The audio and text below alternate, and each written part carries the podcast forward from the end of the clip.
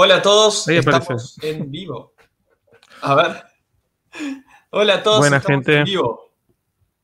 Muchas gracias. Confírmenos si se pueden ir sumando.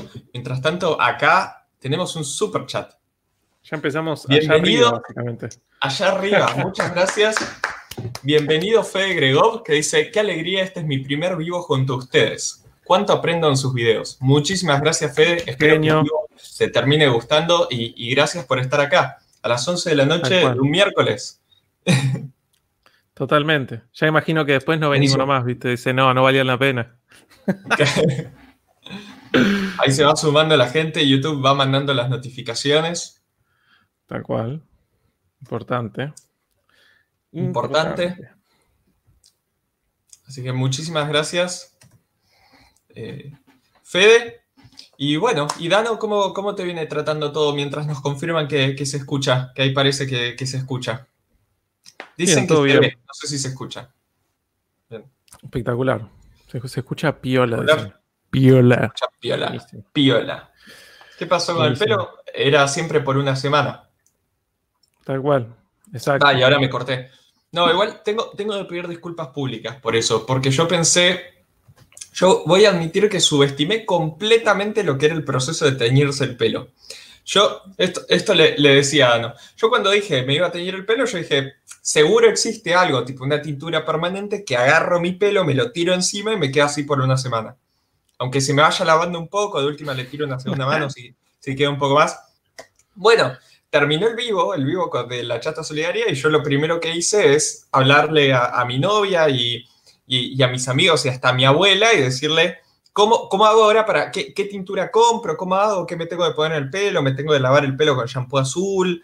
¿Cómo es el tema? Y todo el mundo me dijo, no, como te como pelo castaño oscuro, te tenés que decolorar. Yo digo, bueno, genial, me decoloro y después me vuelve mi color. No, era, o sea, implicaba hasta que me vuelva a crecer el pelo estar platinado.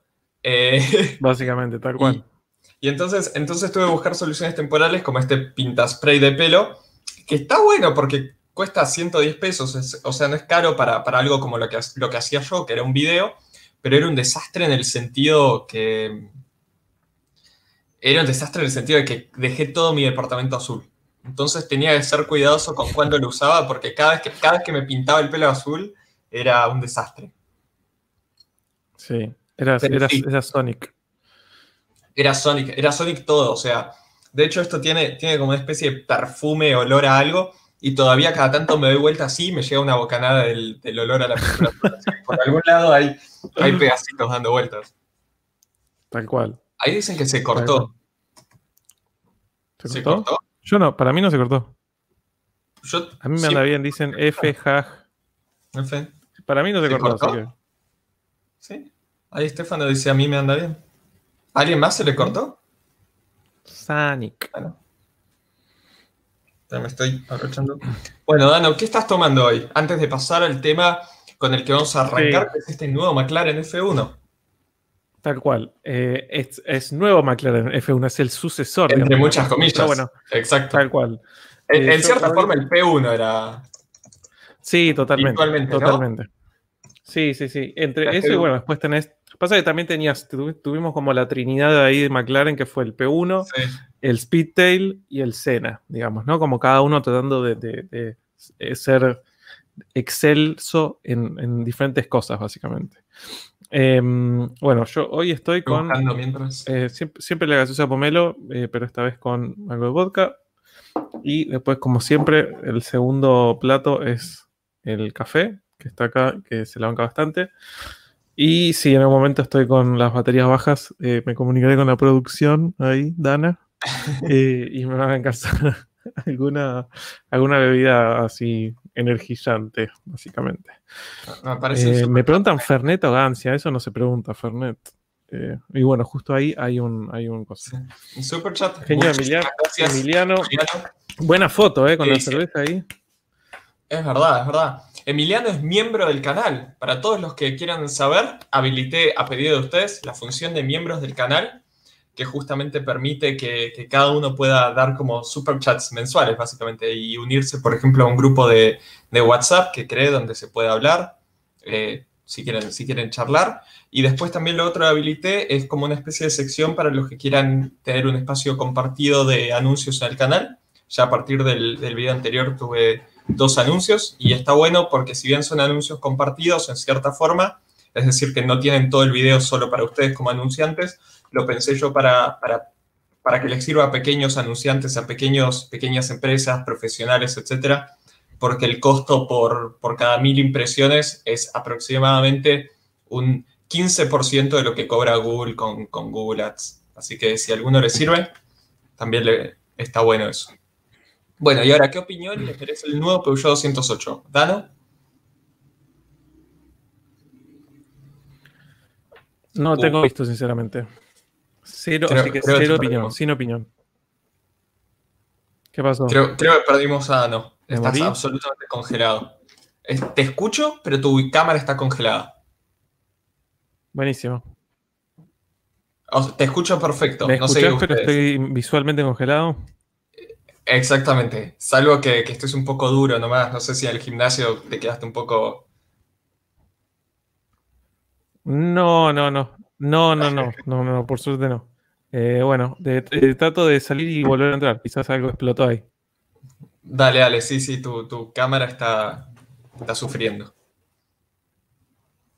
Bueno, mientras les cuento yo mi opinión del nuevo Peugeot 208, esperando que, que Dano esté escuchando esto, a mí me parece que es un muy, muy buen auto, me encanta estéticamente hasta la versión más base, por lo que estuve viendo, y en un montón de cosas, como por ejemplo la incorporación de hadas, que hadas no es tipo las, las alas, las hadas que vuelan, Em, sino que HADAS es el sistema de seguridad, que ahora no me sale eh, las siglas, que significa HADAS, algunos seguramente lo tiren en los comentarios.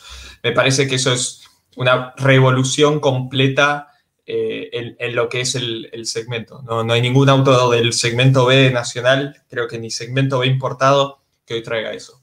No, no, es, no es la revolución que supuso el Ford Fiesta Kinetic en su momento, pero es un paso para adelante en el segmento B tremendo y de hecho hay que ver cómo quedan las listas de precios, pero, em, pero a, priori me parece que, por ahí va a pasar hoy por hoy mi recomendación en, el, en el segmento. Eso sí, el motor para mí se la tendrían que haber jugado un poquito más. Quizás el 1.2 turbo que tiene en Europa o, algo un poco más por ese estilo. Eh, en motorización para mí le gana el, el nuevo Onix por lejos. Qué increíble pueda decir que se puede recomendar un Onix. Me gustan mucho los colmillos de la versión Felin. No sé qué, opinan ustedes. Ahí está. Uy, ahí está. Advanced Driver Assistance System. Ahí está. ADAS. Que es, tipo, es todo lo que es esos nuevos dispositivos de seguridad, em, seguridad activa. es, como, por ejemplo, detección de peatones, frenado automático en ciudad, eh, alerta de, o sea, el, sistema ese te mantiene en tu carril para que no te desvíes, está, la verdad está tremendo, está tremendo. Eh, ahí justamente dicen estéticamente bellísimo, 208 Felín, la verdad que sí, la verdad que sí. Sí, va a haber automáticos, absolutamente. Y acá justamente lo que dice, el Ford Fiesta Kinetic en seguridad fue de lo mejor. 7 eh, airbags SP a veces 100% de acuerdo. Acuérdense que el Fiesta se lanzó en 2011 en un segmento en el que había autos que no tenían ni doble airbag ni ABS.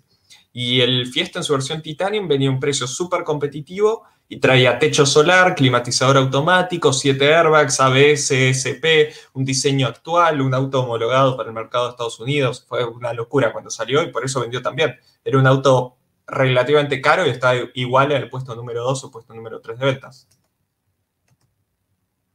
Ahí Dano me está avisando por chat que murió internet, así que lo banquemos dos minutos.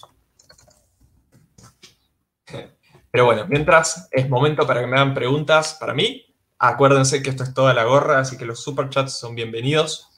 este, es, este es el momento en el que respondo preguntas 100% para mí, mientras esperamos que, que Dano vuelva. Sí, el, el Fiesta de Brasil no era un mal auto en sí, pero sí era un auto mucho peor que el mexicano. Yo siempre recomiendo el mexicano. Ahí preguntan, ¿qué? hola Lucas, ¿qué se bebe hoy? Bueno, esto es siempre el momento que compartimos con Dano, después lo voy a volver a mencionar, pero a mí me gusta comprar siempre cervezas distintas, de paso si alguno tiene alguna cervecería así artesanal, importada, algo así raro, siempre me encanta probar. Esto es una cerveza que compré ahora, una cerveza belga, rubia. Eh, y, la verdad que es, o sea, cerveza rubia, pero a pesar de ser rubia es bastante, bastante oscura dentro de todo y tiene un sabor muy fuerte. A mí en general me gustan las rubias con un sabor un poco más suave, pero bueno. Eh, la verdad que, que para el que le gusta una cerveza fuerte está muy, muy buena. No es tanto mi estilo de cerveza. ¿Cómo anda el alfa? Bueno, el, trato que yo tengo con Talleres del Oeste, con, de nuevo, con los que estoy súper conformes, es que justamente el, alfa no es eh, prioridad, en el sentido que yo no, como, como es algo que, se, está haciendo para el canal en cierta forma, yo no quiero que ellos dejen de trabajar con sus clientes para trabajar en, mi auto. Así que ahora justo en estos días estaban con un montón de trabajos y que no, no se avanzó tanto desde la última foto, pero está ahí con Primer y si no me equivoco, empiezan a pintarlo ahora en, muy breve. ¿Qué le pasó a la persiana? Uf, qué, qué buen ojo, qué, qué, buen, qué buen ojo que tienen. Sí, los que ven van a ver que la persiana está en, no sé, 45 grados más o menos, subiéndola hace 5 días. Eh, se cortó uno de los de las cintas que sube la persiana, así que la venía subiendo, venía subiendo hasta la mitad de repente hizo tac y se cayó completamente para abajo de un lado no estoy pudiendo salir al balcón, no estoy pudiendo ver por la ventana, estoy trabajando acá en la oscuridad las 24 horas, pero estoy esperando a conseguir a alguien que, la arregle. Buena pregunta, hola Lucas, ¿te comprarías una moto? Eh, sí, justamente el otro día estaba hablando con un amigo fanático de las motos y preguntándole qué me podría comprar con un dinero aproximadamente similar al, al Audi en motos y te puedes comprar una locura. Eso es lo que tienen las motos, que en relación a los autos puedes tener una moto mucho mejor por mucho menos dinero y son más baratas de mantener y todo eso. Ah, y volvió Dano. Pero mi problema con las motos es que siento que me voy a morir. O sea, no conozco a nadie que haya andado en moto y no se haya puesto un palo tremendo alguna vez en la vida. Dano, bienvenido a vuelta. Ahí estás perfecto. Buenas. Sí, eh, nada, Internet de repente dijo no quiero más y por una razón, viste eso, cuando pasa todo junto y de repente Internet no quiere más y el celular de repente los datos empiezan a funcionar medio para el orto y decís, listo, dinamito del universo, o sea que explote todo al mismo tiempo. Eh, pero bueno, aquí estamos. Después de una reseteada del router y, todo el procedimiento tradicional, estándar, aquí estamos de nuevo. Sí, sí. Bueno, yo estaba diciendo eso, que tengo el esta vez pomelo con vodka y un café. ¿Vos, Lucas, qué estás tomando? Yo tratando de retomar. Quizás ustedes ya se fueron a otro lado, eh, explotó algo. les, conté, les conté brevemente porque me habían preguntado. Estoy tomando una cerveza belga rubia, esta de acá. Ah, mira qué bueno. Eh, que, que, compré, estoy probando. Y si bien es rubia, es, a mí me gustan en general las, las cervezas rubias más suaves. Y esta es ultra fuerte, así que no es tanto mi estilo de cerveza, pero igual está bueno. Mira, Mira vos. Eh, a mí me gustan las de. ¿Cómo es la? De. No me sale. Estas que son bien blancas. Wheat. No sé, no sé. No, no, me acuerdo. Pero bueno. Eh, me habían preguntado del 208. Por suerte no. Por suerte se me fue a internet porque no tengo la más mínima idea. Ni me enteré que había salido un 208 nuevo. Em, eh, y, bueno, ¿qué más? vos, bueno, vos habías mencionado el tema de los de las suscripciones, de los miembros, digamos. Tal cual, de los miembros, muy bien. Ahí justo había visto también algún mensaje diciendo, che, lo tiene que activar Dano. Sí, lo tengo que activar, lo tengo todo armado. Me falta hacer un... no, justo ahí tenés Nicolás Lugo, un, nuevo member. muchas gracias por sumarte. Espectacular. Em, Nicolás fue sponsor también del, último video como productor y asesor de seguros. Así que muy recomendable si quieren alguien del canal. Es verdad, me sonaba, me sonaba ese nombre. Em, totalmente. Y, bueno, después por otro lado le quiero, le quiero también mandar un saludo a todos los chicos de Discord que, se sumaron al ah, servidor. la verdad que nos morimos de risa ahí charlando. Voy a pasar el link por el chat para los que, quieran, para los que se quieran sumar a, a Discord. Totalmente, ahí te lo paso. Me lo eh, pasaste, sí. lo perdí. Ahí te lo paso. Sí, básicamente, para, los que no tienen idea, probablemente todos tengan idea, pero para los que no tienen idea de qué se trata, es como una especie de chat eh, donde estamos ahí y está dividido como en diferentes canales. Eh, está, está muy bueno, la gente es muy buena onda. Todo es en buena onda, básicamente. Ahí te mandé el link al, invite de Discord a WhatsApp. Em, y nos, nos, divertimos ahí. Y hasta a veces de repente estamos charlando hasta las 4 de la mañana. Eh, así que está bueno. Eh, está bueno. Es una, buena extensión de la. Em, se me está yendo internet de nuevo. Me parece una extensión de la, ahí, me de la comunidad. Yo ahí te veo bien, ¿vos me ves bien? Te veo perfecto. No, mentira, no te veo perfecto. Te veo congelado de audio, te escucho bien. No. O sea, te veo en 2 frames per second. Está bien. Tengo un frame skip. Está bien. Bueno, hay que navegarla. Eh, de última, lo que importa es la voz. Mi maravillosa y hermosa voz. Eh, peor, peor de los casos, te pasas a datos como en tantos vivos. Totalmente. No será la primera vez. Aidana me dice que me quede tranquilo. tal cual. Eh, ah, así que bueno, buenísimo eso. Y bueno, como no sé, probablemente Lucas ya lo dijo esto, a todos, ya vieron todos los superchats. Esto siempre es a la gorra, a la gorra y con, buena onda. Y mm, probablemente, probablemente Lucas está riendo porque yo no, me estoy moviendo en absoluto, pero están saliendo sonidos de mi boca. Me, reía porque sí, es 100% a la gorra. Estaba viendo el comentario de Samuel Fuchs y me olvidé completamente de hablarlo de moderadores. Sí. Sí, yo una vez entré y dije, es como todo un tema. Y además la realidad es que, como hacemos los, streams de StreamYard, no es que te deja tipo, bueno, cliqueas este y bueno, es moderador. No, hay que hacerlo todo desde YouTube. Desde es como una cosa previa. a ver si toca acá. Mira, sí, si toco cualquier usuario. Sí. A ver. Bueno, Samuel Fuchs, te convertiste en el nuevo moderador. Mira. Uh, pará, pero es, moderador del canal. Pensé era solo moderador del chat. No sé, ahora, el, problema es ese también. Yo creo que me había puesto a ver los, permisos y una vez tipo decir moderador del canal significaba, no sé, que podía moderar eh, comentarios, que podía eh, tipo, borrar videos y decís, guau, pero tal cual. Para, sí, sí. Bueno, Samuel, en la duración de este video, por favor, no me borres ningún comentario en un video, ni me borres ningún video, porque ya, ya te hice admin. Toqué el botón y ya te hice, ya te hice admin. Está hecho. por, favor, no hay vuelta atrás. Por favor, confío en vos, tal cual. Limitate al, tema del, de, este chat. Después veo el tema de los permisos. Tal cual. Em, hay, hay, algo que preguntarnos ya varios. Pasarnos a Twitch para streamear o sea, el problema es que el, grueso de, la gente lo tenemos acá. Está en YouTube. O sea, pasarnos a otra plataforma para. Solo por estar en una plataforma de streaming. Tal cual, porque la verdad es que el, streaming de YouTube para, para lo que nosotros hacemos no es malo. Eh, para nada. Tal cual.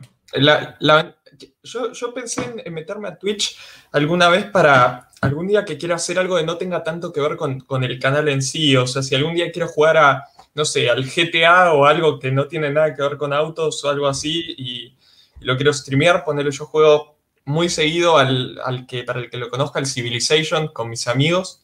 Y, alguna que otra vez pensé en streamear una partida de Civilization o algo así. Pero, y, para eso sí usaría Twitch, porque no, no les voy a torturar a ustedes con eso. Pero, pero para, para estos vivos, no sé.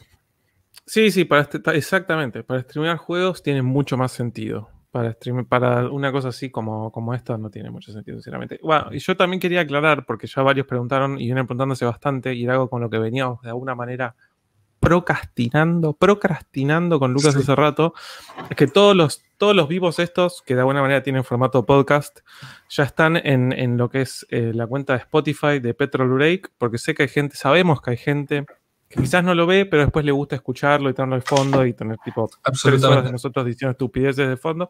Así que ya están todos subidos ahí. Em, después de, que, tardamos en hacerlo, pero están todos ahí, básicamente. Sí, una pequeña pausa. Me parece puede estar andando mal YouTube directamente, ¿eh? Porque hay un par que dicen que en el celular no les anda. Yo acá siempre lo que hago cuando tengo el vivo es tengo en la segunda pantalla lo que me, devuelve YouTube. Y ahí lo veo. Ahí lo veo perfecto. de hecho, a vos ahora en StreamYard te veo perfecto. Eh, me parece es un tema de, del app de YouTube en el celular, como mencionan algunos. Mira. acá. Oh, a mí se me cayó internet igual, ¿eh? O sea. Ah, yo tuve que resetear igual. Samuel, muchas gracias. Se hizo miembro ahora que es, ahora que, que es dueño del canal. tal cual. Ahora tal cual. Todo el ad revenue se le va a él, básicamente. Por eso se hizo miembro. Tal cual. El win. Totalmente. Em, bueno, ¿vos querías mencionar alguna otra cosa más? O, bueno, o pasamos a, explorar un poco eh, toda esta maravilla del, Gordon Murray eh, T50. Mira, antes, acá está. Estos usuarios pueden borrar comentarios, también pueden moderar los mensajes de los chats en directo. O sea, claro, no es que solo moderan el chat en directo, puede borrar cualquier comentario. No videos, pero sí comentarios. Tal cual. Bueno. Quizás era mejor si no se lo contabas. Claro. Tal cual. Ahora se le va a poner a hacer, ¿viste? Sí, sí. Igual, a ver. Voy a, tenía acá las fotos del McLaren F1 y creo que sin querer, si cerré la ventana como un tarado. Ahora las, vuelvo a poner allá. En, la pantalla me rompe el cuello. Tal cual. Eh, así pueden ver lo que es. ¿Vos qué opinas del diseño así antes de, poner las imágenes? Em, es, es, literalmente de alguna manera una evolución del F1. Y. Sí, a, mí. Sí. A mí algo que me pasa, justamente coincido con vos en eso, con cada vez que hacen estas cosas, es que son demasiado graduales los cambios. O sea, tratan de mantener demasiado la. justamente esta estética del McLaren F1 original, en lugar de agarrar y, tratar de hacer un concepto como sería el McLaren F1 hoy en día. Sí, este totalmente. Pero, pero bueno, la, idea, la idea es que era eso, que era que es como una, cosa evolutiva. O sea, sinceramente, mantiene como ese, mismo espíritu.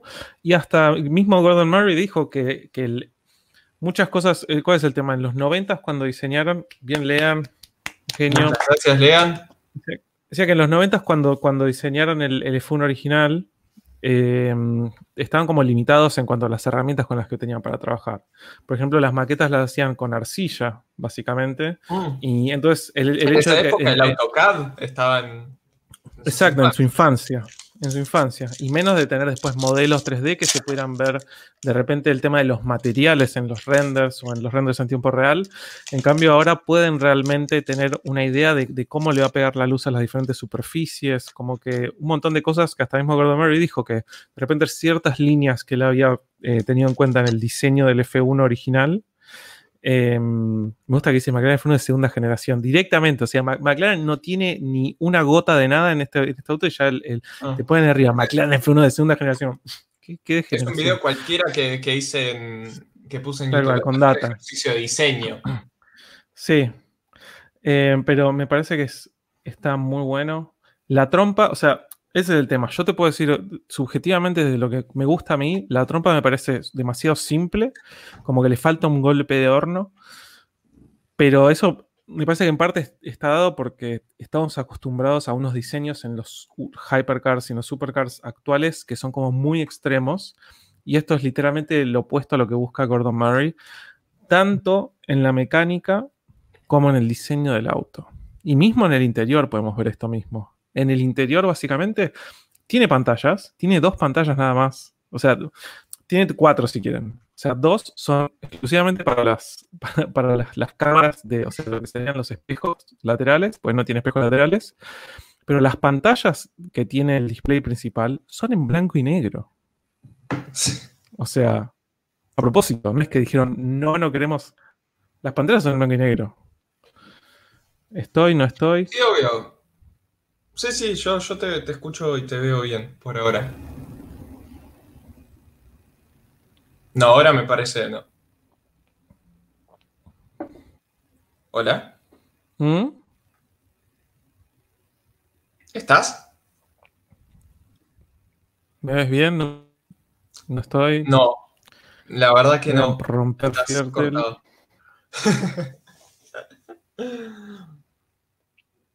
Sí, la verdad que el. bueno, es, un auto que se mantiene muy, muy fiel a, lo que fue el McLaren F1 original, en todos sentidos. La realidad es eso.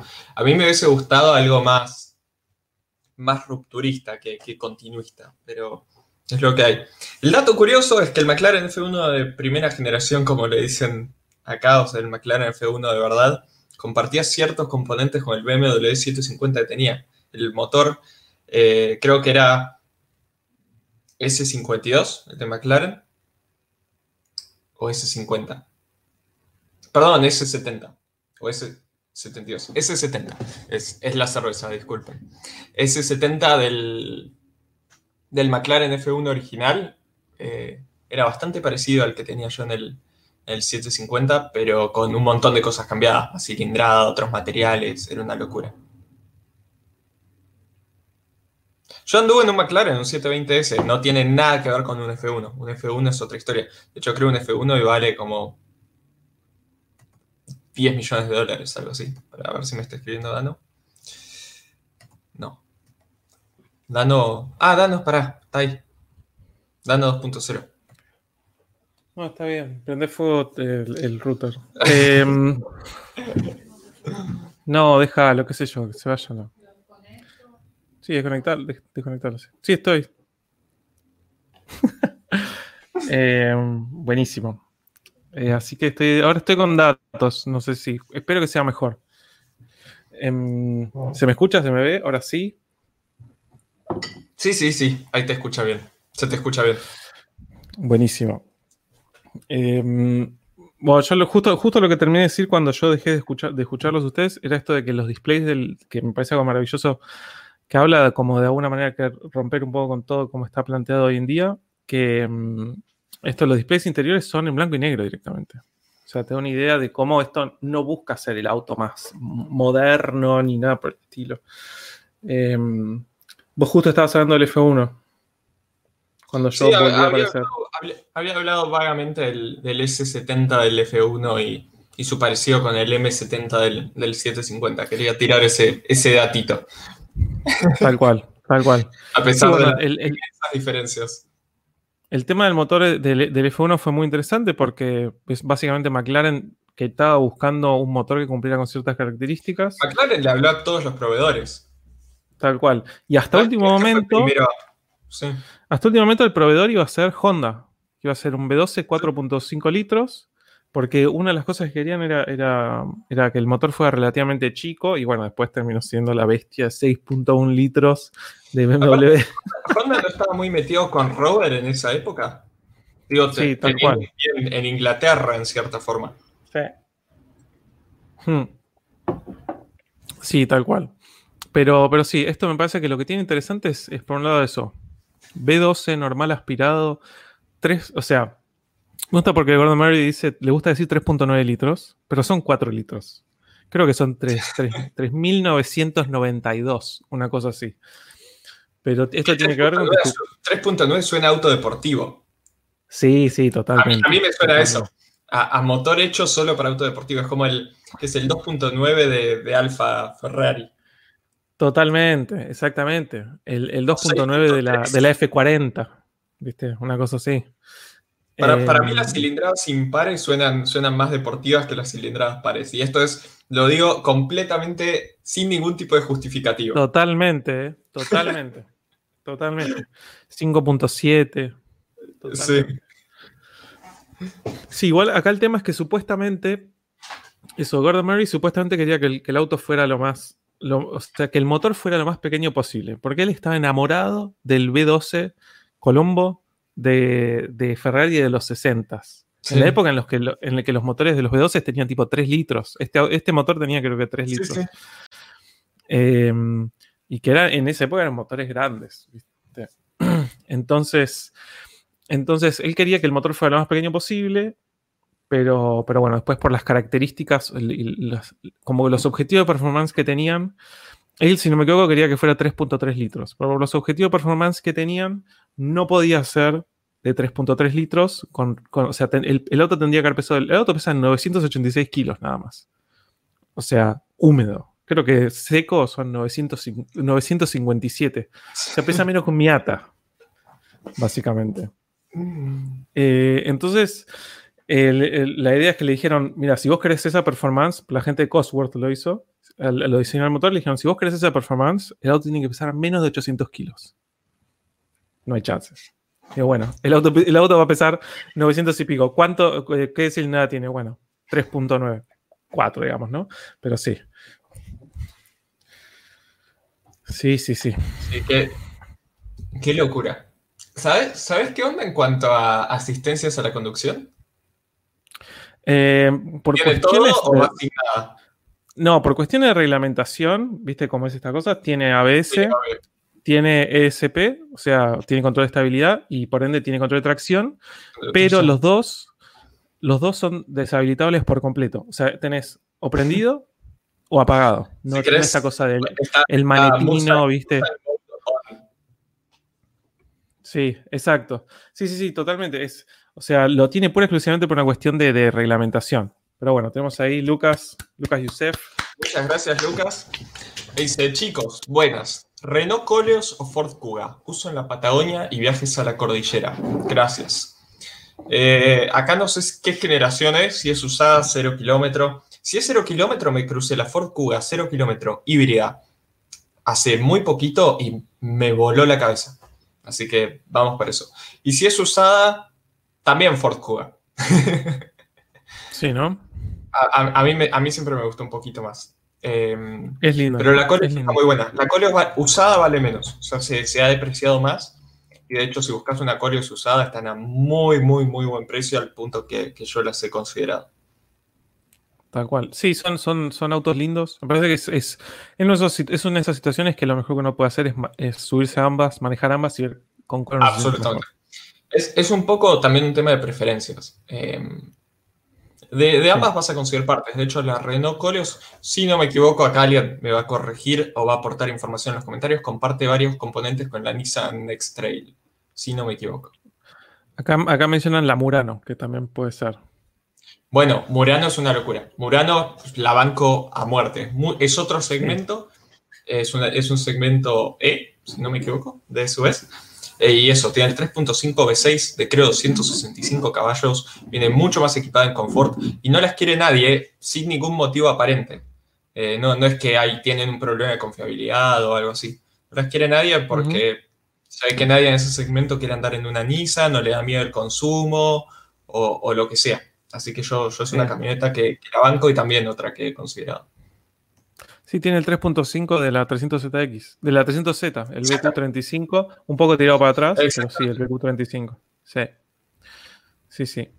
Eh, justo ahí dejaron un mensaje que decían, eh, decía Germán Gutiérrez, dice, ¿se puede decir que es el último de Porsche eh, Carrera GT de los superautos aspirados? Todavía no. sin ir más lejos, el, por ejemplo, el, el Aventador SVJ, el SVJ, sigue siendo aspirado. Em, sí, a ver, e, incluso la, Ferrari 812, no la 812, eh, sí, la 812 Superfast, que ahora creo que tiene un reemplazo, sigue siendo aspirada. Sí. Eh, por ahí no es un hypercar como el, Carrera GT, pero... Sí, eso es verdad. Sí. Por ahí en, eh, ese segmento no, pero... Y supuestamente lo que busca es que ser el, eso, como un hypercar, ser como el, o sea, de la misma manera que eso, esto es lo interesante, me parece, del F1. Pones, por ejemplo, cómo, cómo se concibió el Bugatti Veyron. Bugatti Veyron, ¿qué pasó? Grupo Volkswagen compra Bugatti, la marca, boom. Presidente de Volkswagen dice, vamos a hacer un auto de 1000 HPS. Y ahí se suicidaron la mitad de los, eh, de los ingenieros de Volkswagen, básicamente. Dijo esa frase, boom. Y, em, entonces es como que el auto se fue concebido alrededor de cumplir con ese objetivo. En cambio, el F1 fue en su momento concebido como para ser, Gordon Murray quería ser como el auto más puro y más deportivo, como tenía ese objetivo, no quería ser, no, no, buscaba sí o sí que fuera el más potente, por así decirlo. Digo, el que tenía, tuviera la mayor velocidad final. Terminó siendo así. Eh, es como que una cosa es la consecuencia de la otra. Cuando tenés ingredientes muy buenos, de repente tenés resultados que son acordes a esos ingredientes. Entonces, nació más desde el punto de vista de decir, quiero el, porque el F1 pesa 1100 kilos, tiene 618 HPS. ¿Qué decías? No, el, el, el nació bajo, bajo esa concepción de hacer, vamos a hacer el auto más espectacular tecnológicamente hablando que haya salido hasta el momento. Eh, más allá de cómo sea después manejarlo, o sea, no nos importa el, si es un placer manejarlo, si es ágil, si es que vamos a tirar toda, todo lo que... Vamos a hacer una muestra de ingeniería en un auto. Eso es el Veyron. Sí. Bueno, ahí, cayó otro superchat. Superchat de Trip Callejero, muchísimas gracias. ¿Qué dice? 328 de 4699 o Civic de octava generación 2008. Estoy en desagenios. ¿Con qué se quedan ustedes para uso diario? Tranqui, 40-50 kilómetros diarios. Saludos. 40-50 kilómetros diarios no es poco, no es poca distancia. A ver, voy a sacar una. No es moco de pavo. No es moco de pavo. Es, es la media y un poquito más de, lo que maneja. Sí, es, es, la media y un poco más. Eh, yo en ese caso, Civic. Sí. aunque me duele, aunque me duele. Sí, ¿Vos, aunque te duela. Em, sí, sí, yo creo que sí, realmente. Em, o sea, Divino 328 me encanta además, pero metiendo esa cantidad de kilómetros, el día de mañana me parece que quizás va a terminar siendo invendible. Porque claramente un 328 uno no se lo compra para casarse, potenciarlo y, meterlo track. Un Civic, en cambio, es como que es el uso normal que se le da a un auto. A ver, un, un, Civic de octava generación 2008 no es un Civic noventoso que, no tiene tan buena aislación acústica, que vibra, que no viene tan bien equipado de confort. Un Civic de octava generación es súper cómodo. Sí, sí es, verdad, es, verdad, igualmente, es verdad lo que mencionan ahí, que sí, obviamente BMW es calidad superior en todo lo que es el interior y demás. Eh, pero, por, lejos, calidad de materiales por sí, lejos. Totalmente. Pero el, justo el Civic de octava ya tiene un interior como muy moderno. Es, un lindo lugar para estar. Tiene, o sea, es, todo este instrumental que está dividido en dos. Eh, yo, yo tuve un Civic SI y, y lo disfruté mucho y, cambian detalles en lo que es el interior de lo que es un, Civic, que no es SI básicamente. Sí, obvio. Aunque sí, en el BM tenés asientos eléctricos, tenés un par de pavadas más, por así decirlo, pero pero yo para, para si tuviese que hacer 40, 50 kilómetros diarios, me, decanto por el, Civic en esa, esa decisión. De hecho, hoy, hoy medio estoy haciendo 40, 50 kilómetros diarios y por eso tengo el, A3. Tal cual. Tal cual. Así que sí, volviendo, bueno, oh, volviendo a, lo que es esta maravilla del T50, eh, decíamos, B12, 3.9 litros, eh, 12.100 RPM al corte. Creo que la potencia máxima, no sé si la entrega como 11.500, básicamente. 600, 650 HP, 344 libras de torque, o sea, poco si quieren, pero es acorde a la cilindrada y también es un auto que no necesita tanto porque al fin y al cabo eh, pesa 986 kilos. En dimensiones generales, Em, es como, es, tiene el tamaño de un Boxster, básicamente. Es 30, 30, centímetros más ancho que el. No sé si 30 centímetros o 30 milímetros, no me acuerdo. Que, es, o sea, es apenas un poco más grande que, que lo que es el F1. Em, y mismo en diseño se nota eso, que es como una, es una evolución del F1. Bueno, tiene, la, tiene de nuevo el cockpit así para tres personas, o sea, tiene el, el, el piloto va en el centro, centro. Eh, está más todavía adelante que en lo que estaba en el F1, o sea que es más dramático todavía ese efecto. Es una locura. Como dicen ahí, el 70% del torque lo tiene, o sea, el, tema es el pico de 344 libras por pie, lo tiene a 9000 RPM. Pero el 70% del torque ya está disponible a 2500. O sea, tiene todo un tema de lo que son las válvulas. Eh, o sea, todo lo que es las tapas como súper modernas, obviamente es muy interesante también como, o sea, porque de alguna manera está relacionado un poco, si quieren, con lo que es el proyecto de Aston Martin, el Valkyrie, que es mm. otra bestia increíble. Otra bestia increíble. Otra, wow. Sí.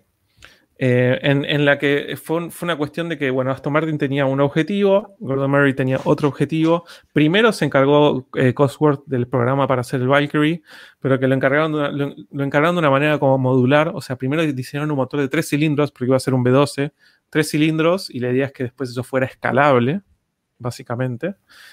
Em, y, bueno, siempre surgen como estas preguntas, ¿no? Como dice, ¿es el mismo, es una, es una evolución, es o no? O, o como puede ser la cilindrada, quizás el mismo motor con menos cilindrada. No, supuestamente se hicieron como, es como dos iteraciones totalmente diferentes, pero para desarrollar este motor, que es el del T50, trabajaron con todo lo aprendido del motor que desarrollaron para el Valkyrie, básicamente. O sea, el diseño de las tapas es diferente, los, pasajes de, lo que son los conductos de admisión y escape son diferentes, o sea, es, como si fuese una generación 2, básicamente, de ese, motor. Pero bueno, el Valkyrie tiene más potencia, es otra bestia, básicamente. Sí. ¿Qué, ganas que tenía de ver las 24 horas de Le Mans cada vez que escucho el Valkyrie. Sí, la nueva categoría de Hypercars. Creo, creo que con, esa categoría de Hypercars y esas motorizaciones tan exóticas, toma mucho más valor la, idea de, cuando finalmente se dan las 24 horas de Le Mans, de, estar físicamente ahí y escuchar eso en carne propia. Ni hablar, ni hablar. Ver cosas totalmente diferentes y, viste, o sea, todos eh, proyectos y motores y motorizaciones que suenan diferentes. Sí, es para estar ahí. Hay, hay que ir, hay que ir. Tiene que pasar. sí, a mí lo que más me sorprendió de este auto son dos cosas. Por un lado, que sea tracción trasera. Y por otro lado, que sea que tenga una caja de sexta manual. O sea, estamos hablando de batería 650 HP. Es esto. Parece como si fuese un, retro, un, un, restomod. Sí, sí, sí. Exacto. Es un restomod del, del F1. Em, del F1. Por eso digo, o sea, es, literalmente hacer un F1 con la concepción de los 90, pero con la tecnología de hoy. Exactamente. Eh, y, y, no es agarrar y decir, ok, vamos a hacer lo que representó el F1 en los 90, lo vamos a hacer hoy. Porque eso implicaría otro diseño, implicaría una motorización híbrida, Em, caja automática desde ya. Exacto. Sí, sí, sí. Además, es interesante porque este, este auto tiene un el sistema eléctrico es de 48 volts en vez de 12 volts. Eh, pero bueno, una de las cosas. Son, los mild, hybrids que vienen acá a Argentina, que no sé si, los tenés vistos. Pero es medio, es medio una chantada, en cierta forma. Es solamente para cumplir con la normativa de híbridos. Y acá con, con el arancel de, con el arancel diferenciado. Eh, porque de hecho las baterías de 48 volts te sirven para tener el auto, eh, ¿cómo se dice? Coasting, yendo como en punto muerto eh, y que todos los sistemas funcionen, pero no más que eso. Totalmente. Sí, no regulando en primera. Sí, exacto. Sí, tal cual. Sí, acá supuestamente el tema de, o sea, por el tamaño que tiene el ventilador trasero, em, si lo hubiesen hecho con, con sistema de 12 volt, hubiese sido más pesado que con 48 volt.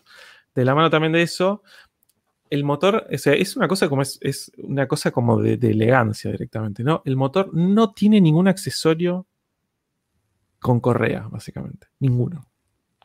Entonces, el aire acondicionado, por ejemplo, el aire acondicionado funciona individualmente con el sistema de 48 volt, básicamente. Claro, ah, bueno, sí, sí, sí. Bueno, para eso sirven las baterías. Exactamente. O sea, no tiene, no tiene hibridización. Nada de la hibridización funciona para, hacer. O sea, tiene, tiene supuestamente un generador en lugar de lo que es el, motor de arranque, em, que es este motor de 48 volt. Pero, pero, pero eso, o sea, es, como realmente está todo hecho como para mirarlo y limpiarlo. Y decís, ah, mira qué hermoso que es el motor. No tiene, no tiene ninguna correa, no tiene ninguna cosa rara. Eh, es una, sí, compensás, la pérdida que te da la correa de accesorios con, ese motor eléctrico, pero no impulsás las ruedas con el motor eléctrico. Exactamente, exactamente. Es, es, una maravilla, es una maravilla. Y bueno, después tiene seis, modos diferentes para lo que es la utilización de todo esto, porque al fin y al cabo también está esta cosa del fan car, básicamente, ¿no? Por esto el ventilador que tiene detrás y cómo de alguna manera o sea, la idea a grandes rasgos, porque uno, uno siempre que ve estos autos eh, con, mucha con mucha aerodinámica, o sea, dinámica, para la redundancia, es que uno sabe que todas esas cosas, todas esas cosas funcionan. aerodinámica activa. Tal cual, activa, eso sería. Aerodinámica dinámica no funciona, no, no, no tiene suficiente marketing.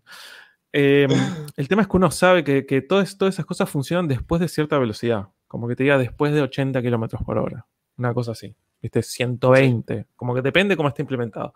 Pero acá la idea es eso, es, que el tema del ventilador trasero, que, que, que, sin importar la velocidad que, vaya el auto, se pueda hacer que la, que la parte aerodinámica funcione, que realmente tenga un impacto sobre lo que es el auto, sobre el, sobre el carácter dinámico del auto, ya sea que uno lo que está buscando es tener el mayor downforce, o sea, el mayor agarre a la superficie, o tener la menor resistencia, el menor drag.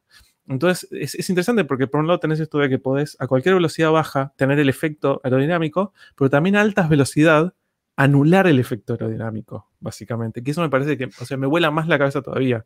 Como siendo, cuando lo pones en, tiene un modo que no sé si es VMAX o Streamline, o sea, como realmente... Es como, el, DRS de la Fórmula 1. Totalmente, totalmente. Te cambia, el, ángulo del alerón. Exacto, acá tenés... abre...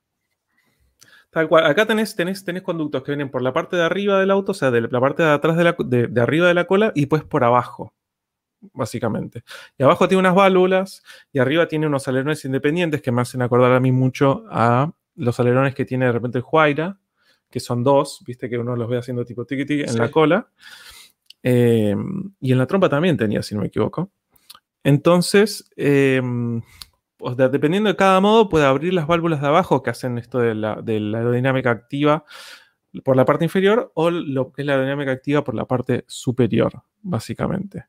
Em, es, una maravilla. Y bueno, y, esto de que, o sea, cuando uno lo pone en modo Streamline, como dijimos, a lo mejor si era VMAX o Streamline, como esto de para fondearlo,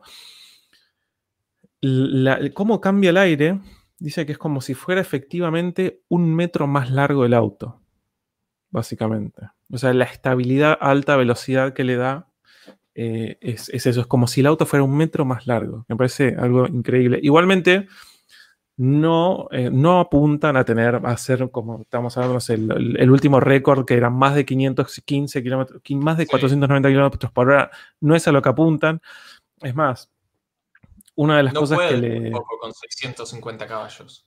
No, no, no, Exactamente, exactamente. Y no, lo, y no es la idea desde el punto de vista de que. O sea, o sea, no tenemos el tiempo de, de 0 a 100 por ahora, pero, o sea, cuando diseñaron la caja, la caja que la desarrolló, la caja, o sea, la desarrollaron con la gente de Extract, que es otra empresa inglesa, eh, la sexta, al fin y al cabo, la, tuvieron que hacer que llegara a la velocidad final. Y supuestamente, por una cuestión matemática, la sexta va, a llegar a 227 millas por hora, creo, creo que son 360 kilómetros por hora, una cosa así. O sea, es una velocidad final menor a la que tenía el F1, que era 240 millas por hora, o sea, 227, o sea, no apunta a ser como un superlativo de la velocidad final, básicamente. Sí. No, obvio. Eh, que, bueno, es una pena, pero con 650 caballos. mejor tener una caja mejor relacionada para un circuito que tener una sexta larguísima, una quinta larguísima, solo para tener mayor velocidad final. Totalmente, totalmente. Ahí apareció otro superchat del grande. Emilio, muchas gracias. De nuevo, siempre bienvenidos los superchats. Cuanto más manden, mejor. Dato de color. Cosworth es el tercer fabricante más ganador después de Ferrari y Mercedes. Buen dato de la Fórmula 1. Yo lo desconocía. Sí, totalmente. Yo tampoco sabía. ¿eh? Pero, pero sí. Eh, bueno, y, se me siguen viniendo datos a la cabeza interesantes. La dirección es, no es asistida. Es así, manual. Así, no, nada de electrónica ni nada por el estilo. 100% manual para sacar los músculos realmente. Em, por eso, eso es un auto de 900 kilos. Exactamente, exactamente. 900 kilos. Totalmente, totalmente. Y ahí dicen, ¿lo viste en Carlos Latino? No, no lo vi en Carlos Latino. Pero hay un montón de otros lugares donde, donde hicieron informes muy, muy importantes. Ah, no, mentira, Diario Motor. Estaba viendo dónde me había afanado el video que reproduje acá en el canal hace un ratito. Bueno, ahí, dice, ahí Germán Gutiérrez dice algo, ¿verdad? Que estoy diciendo otra cosa, es mecánica. O sea, se le dice manual, pero sí, es 100% mecánica. En, eh, Chile a las manuales les dicen mecánica. Ah, mira. Eh, em, de hecho, este mis amigos de Chile al, principio era eso, me dicen, tiene transmisión mecánica. Yo es tipo, ¿qué es transmisión mecánica? Sí, eso, eso, lo, eso, lo, eso lo vi en algún comentario también. Y, tan bueno, pero algo que también el F1 tiene supuestamente eh, también la dirección mecánica, ponele, o sea, sin ningún tipo de asistencia. Y al no tener asistencia, esto también lo que significa es que no tenés una bomba, básicamente, ¿no? Entonces, es, otra cosa. Sí. Perdón, el idea de video. Ahora, antes, de, antes del super chat, muchas gracias al Noob de los Noobs. Idea de video, digan en los comentarios qué les parece.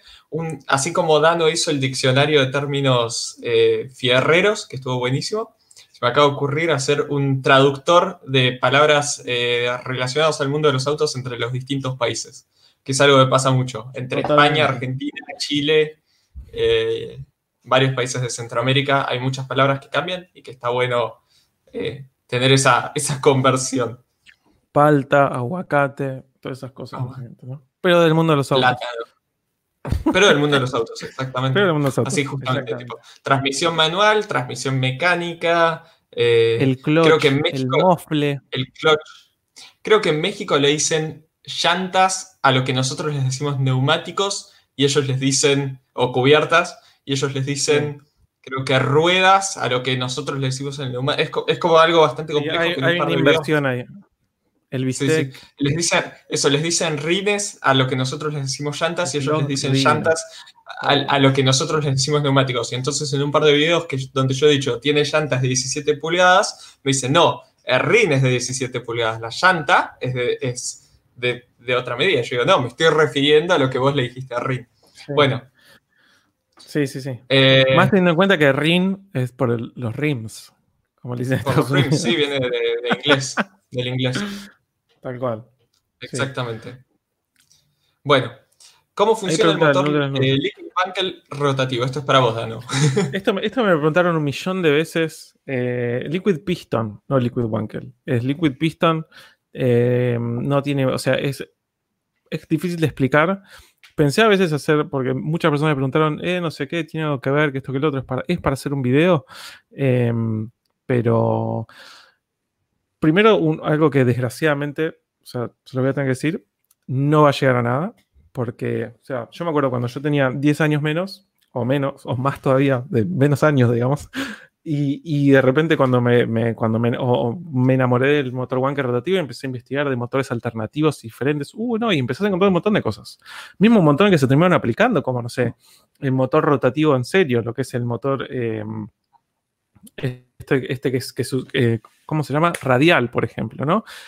Eh, la realidad es que hay un montón de, diferentes modelos y hay como hay uno que es de, pistones opuestos, pero que realmente están haciendo así los pistones. O sea, hay un montón de cosas así que desgraciadamente no, no termina llegando a nada. Dije, voy a hacer, o sea, ya hay un montón de personas que lo explicaron quizás les, les encanta como lo explico yo. Eh, esa es la contraparte, ¿no? Después quizás yo hago un video y me van a decir, no, te lo copiaste, no sé qué. La historia de la vida de, YouTube. Em, pero, pero la verdad que es, un motor que es súper complejo, me parece interesante. Vi, vi cómo funcionaba, vi todo el diagrama, vi las animaciones y demás. Pero sinceramente no creo que llegue a nada. Em, entonces me parece como que es quizás tú un esfuerzo en realmente explicar el funcionamiento de algo que realmente desde un punto de vista de ingeniería es muy elegante, muy interesante, pero que eh, realmente en un, quizás en un par de años pase por completo a la oscuridad, como tantos otros motores diferentes y alternativos, sinceramente. Sí. Eh, así que, desgraciadamente, o sea, si a uno le interesa, realmente hay un montón de diagramas y cosas a lo que puede consultar y ver, y probablemente haya otras personas que hayan hecho videos.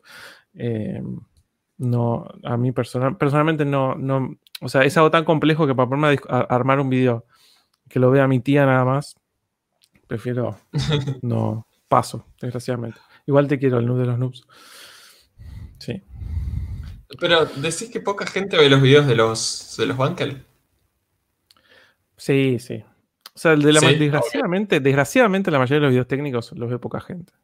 El de 4 lo vieron mis amigos, básicamente. Eh, ¿En serio? Yo. pensé que iba a ser súper super popular. yo también, pero bueno, qué sé yo. Eh, se ve que todo el mundo ya sabe cómo funciona. o, no sé qué, o, realmente, claro, es, tan técnico. O no le interesa a nadie, básicamente, ¿no? Sí. Ah, yo, lo no, pero la realidad es, la realidad es esa, que el, el, liquid piston es, es, un concepto interesante, muy complejo, porque también es como una cosa ya a nivel tridimensional de cómo funciona, como, o sea, como que realmente uno tiene que pensar desde otro ángulo, pero como no le veo futuro, como no le veo futuro a un montón de otros, de otros motores alternativos, no sé si, si, realmente dedicarle el tiempo para hacer un video, sinceramente. Eh, sí, todos los que vieron el video de 4 son mis amigos. Es como, decreto de necesidad de urgencia. Tal cual. Feliz jueves, como dice Aska. Sí, sí. Em, ¿Tenés video para, mañana? Eh, tengo, este, bueno, el domingo quiero hacer, o sea, pensaba hacer un video para este fin de semana súper eh, simple, nada de otro planeta. Vengo haciendo videos, los últimos son bastante técnicos y, y de repente salió el T50 y dije, bueno, listo, tengo que un video del T50. Em, porque me parece súper interesante, sinceramente. Me parece súper interesante eh, en, muchos aspectos. No hice un video del Valkyrie. Tenía ganas de hacer un video, un video del motor del Valkyrie. Em, pero tarde me iban a hacer el video motor Valkyrie. Así que voy a, voy a ver si llego a hacer un video para el domingo sobre el T50, sinceramente. Que todo el mundo lo está, los está haciendo, o sea que no va a ser nada de otro planeta, nada nuevo, solo que va a ser va a tener como mi toque quizás, o quizás yo le voy a dar importancia a ciertos aspectos que otra persona no les da. Así que toda esa información está ahí. Lo único que importa es cómo uno la presenta, básicamente. Franco Carosi, muchísimas gracias. Ya se te extrañaba entre los superchats. Dice, es como el rating de TV. Pocos ven, buen contenido. Me lo tomo como cumplido. Sí, lo, que ocurre mucho es que cuanto más específico es el video, para mí menos gente lo ve, salvo marcadas excepciones. Si haces un video muy general, lo ve un montón de gente. Si haces un video súper específico, la gente que lo ve queda muy contenta, pero lo ve poca gente. Tal cual. Sí, sí, tal cual. Em, pero sí. Y bueno, volviendo con lo que decíamos antes, eh, porque no quiero dar tampoco información incompleta, tiene el, T50 tiene la dirección mecánica, pero, que era una de las supuestas fallas que tenía el F1, que el F1 también tenía dirección mecánica, el T50 tiene que si vas debajo de cierta velocidad, o sea, para estacionar, tiene asistencia electrónica. Entonces, la idea es que sea un auto cómodo de estacionar, pero después cuando ya estás a más de, digamos, 10, 10, 20 km por hora, ahí desacopla por completo lo que es esta asistencia electrónica y pasa a ser pura y exclusivamente mecánica. Muy, muy interesante este sistema. Bueno, muchas gracias, Chanu. Dice, supongamos que tienen un día para ir a probar un Koenigsegg o un Bugatti. ¿Cuál eligen? Yo, de una Koenigsegg. Mira, yo...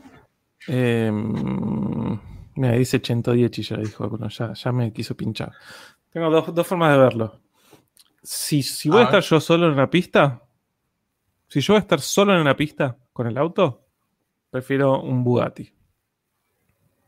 Eso, dame un 110 y agarro y lo me tiro arriba y lo chupo todo, todo.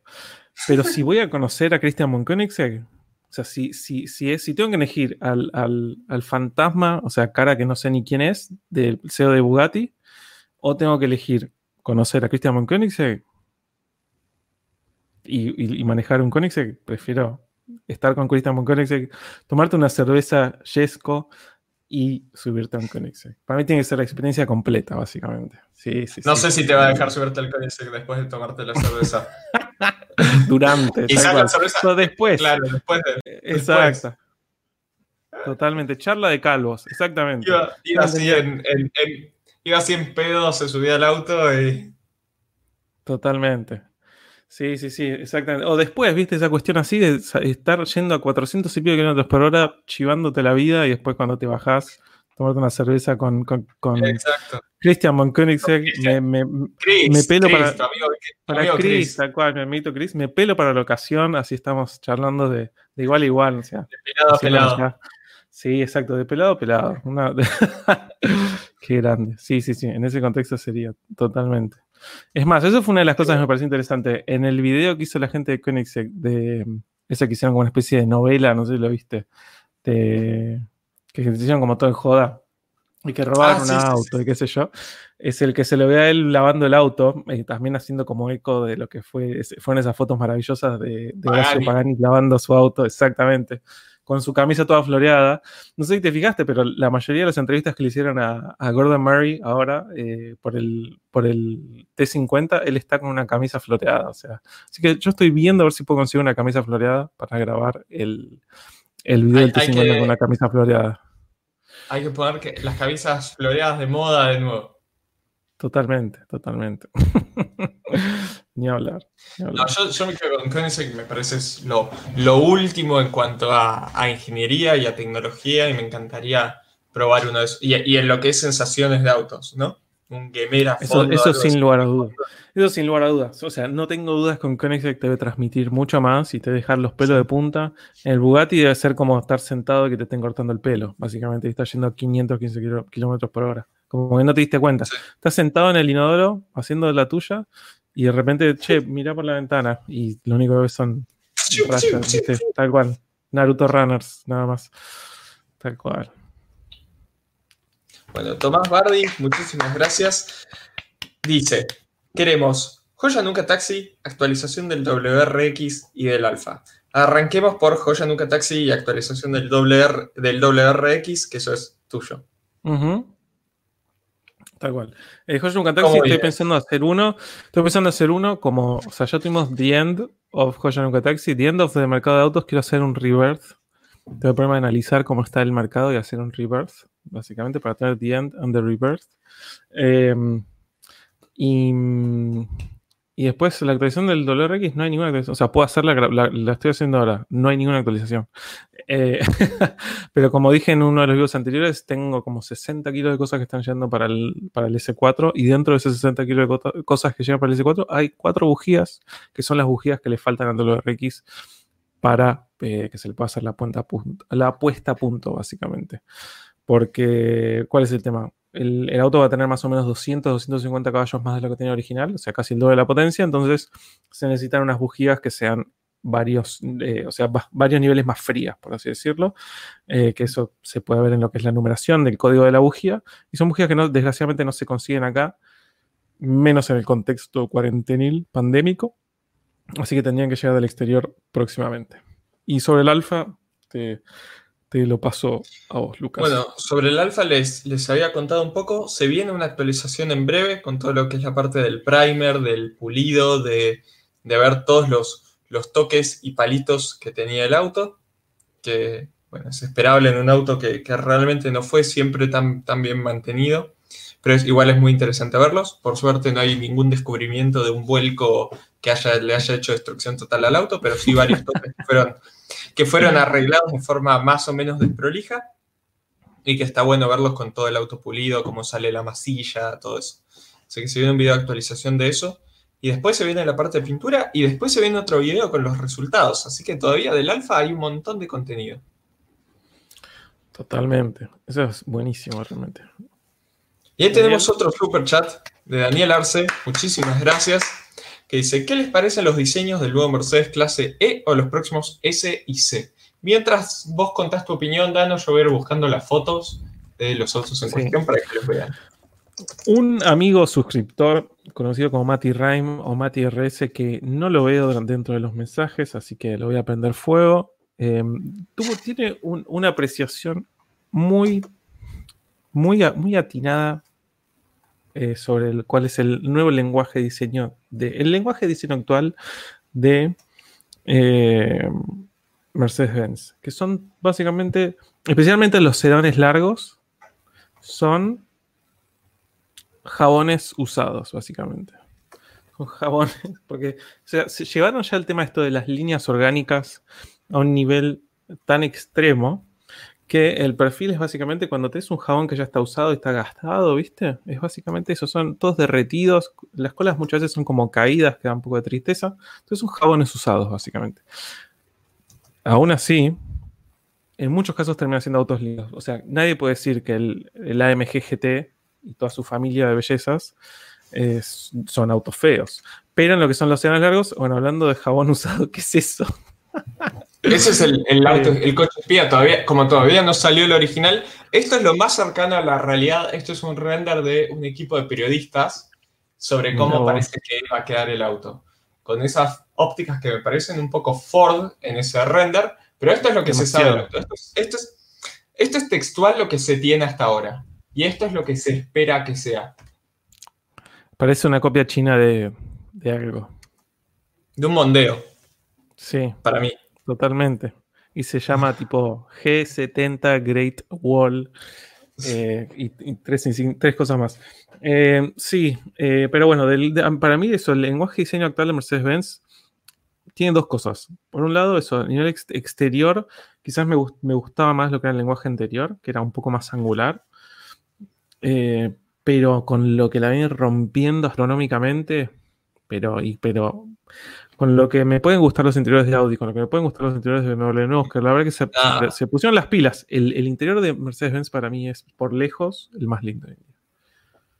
Es, es, el que a mí me pasa, estoy sentado quizás en un clase C actual y siento estoy en un auto de, de, una categoría casi superior a un Audi A4 o un BMW Serie 3.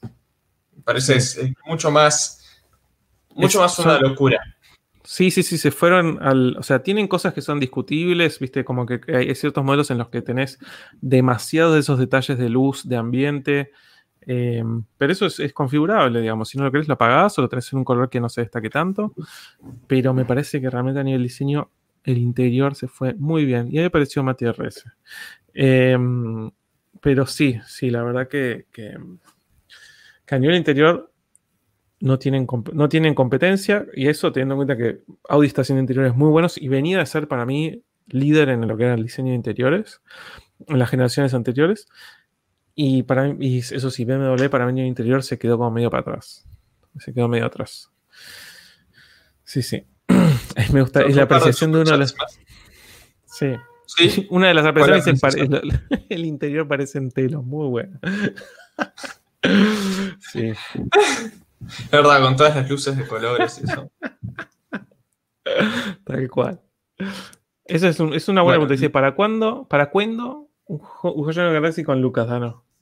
Una buena pregunta. Estaría, divertido, estaría divertido. Yo trato, trato de no meterme en la serie de Joya Nunca Taxi, que es algo 100% Billy Pistón y esencia Dano Stark, pero, pero si Dano se copa. Sí, me gustaría.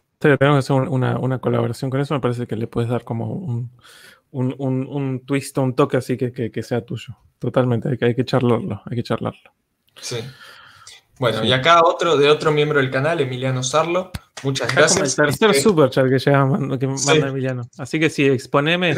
exponeme. ¿Sí lo ves? A ver. Son polémicos los colmillos que tiene, no te voy a mentir, pero a mí me gustaron. A ver, estoy buscando la. A ver. Revista para brisas, te robo la foto un rato. ya te la devuelvo. Gracias Matías Becker porque te gustó el... Gracias a todos los que les gustó el video de, 4, la verdad que eh, todo, este, todo el apoyo que me están dando. Gracias. Eh, sí, eh, bueno, este es, este es de alguna manera responde al nuevo lenguaje de diseño, ¿no? Que mm. varios tienen estos colmillos así locos.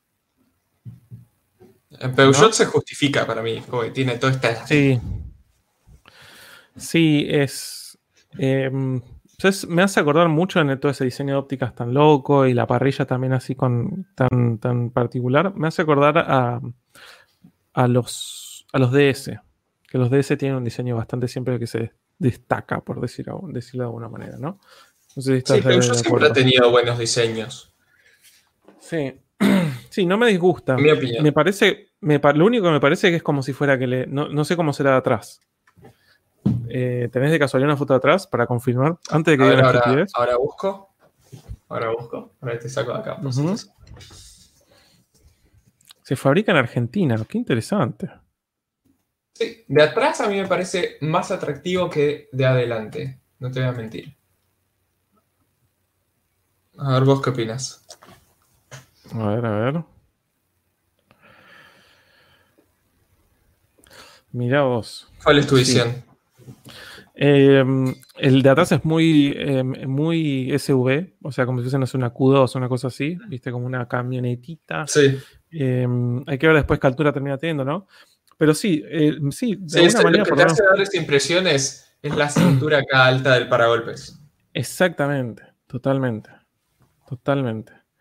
Lo que me parece interesante es, eh, sí, lo, único que, parece es como si fuera que, ¿te decía si comparte algo con el 208? Tipo, si será el mismo chasis. ¿Cómo que el 208? ¿Anterior? Con el, anterior, creo, creo, que no comparte nada de chasis. Alguien me puede corregir. Estaremos, estaremos viendo ahí a los, a los comentarios. Pero... Mm, pero es interesante que, o sea, sí, bueno, el de Trump, o sea, hay un, hay un re laburo diseño. En, el lateral me parece como de repente que fuera medio olvidado. Pero sí, bueno, ahí, ahí como menciona Mati también, eh, muy también, eh, la cola es muy macán también, si querés. Bueno, ni hablar. Por ahí por eso me gusta tanto. Sí. Ahí, dice, ahí dicen chasis nuevos, sí, interesante. Sí, o sea, me parece, o sea, ¿contra qué compite? ¿Contra qué compite realmente? A nivel precio también, ¿no? Porque quizás de repente yo digo, bueno, compite con el Gol y no me dicen, no, bueno, está compitiendo ya en otra gama, se fue para arriba. No, compite, compite, con el Polo, con el Onix nuevo. Eh, ¿Viste ahora el Onix tiene un 1.0 turbo? A ver, el, el Onix nuevo. Onix nuevo. Ah, por ahí te la perdiste esa. Mira, ahora te muestro. Seguro que me lo perdí. Ahí, ahí estoy buscando. Comparte la plataforma con el corso. hay un super chat ahí de Facu Graph, eh, que, lo tengo visto. Ahora le voy a dar bola. Ah, lo vi en la calle, el Onix nuevo. Está, está lindo. ¿Qué sé yo? Ah, sí, sí, sí. Tal cual. Sí, como que levanta un poco lo que es la trompa de, lo que es el cruz y eso, digamos, ¿no? Sí, sí. lo vi en la calle y es atractivo, como auto chico. 1.0 turbo. Mira, 1.0 turbo. Sí. Mira vos. Mira vos. Bueno, y ahora sí, pasamos al super chat. Facu, que lo tengo abandonado, creo que. Ahí, ahí está. Bueno, para ver, ahí está. Facu, muchas gracias. que dice: ¿Vieron que hay una Cadillac Escalade publicada en Mercado Libre a la venta.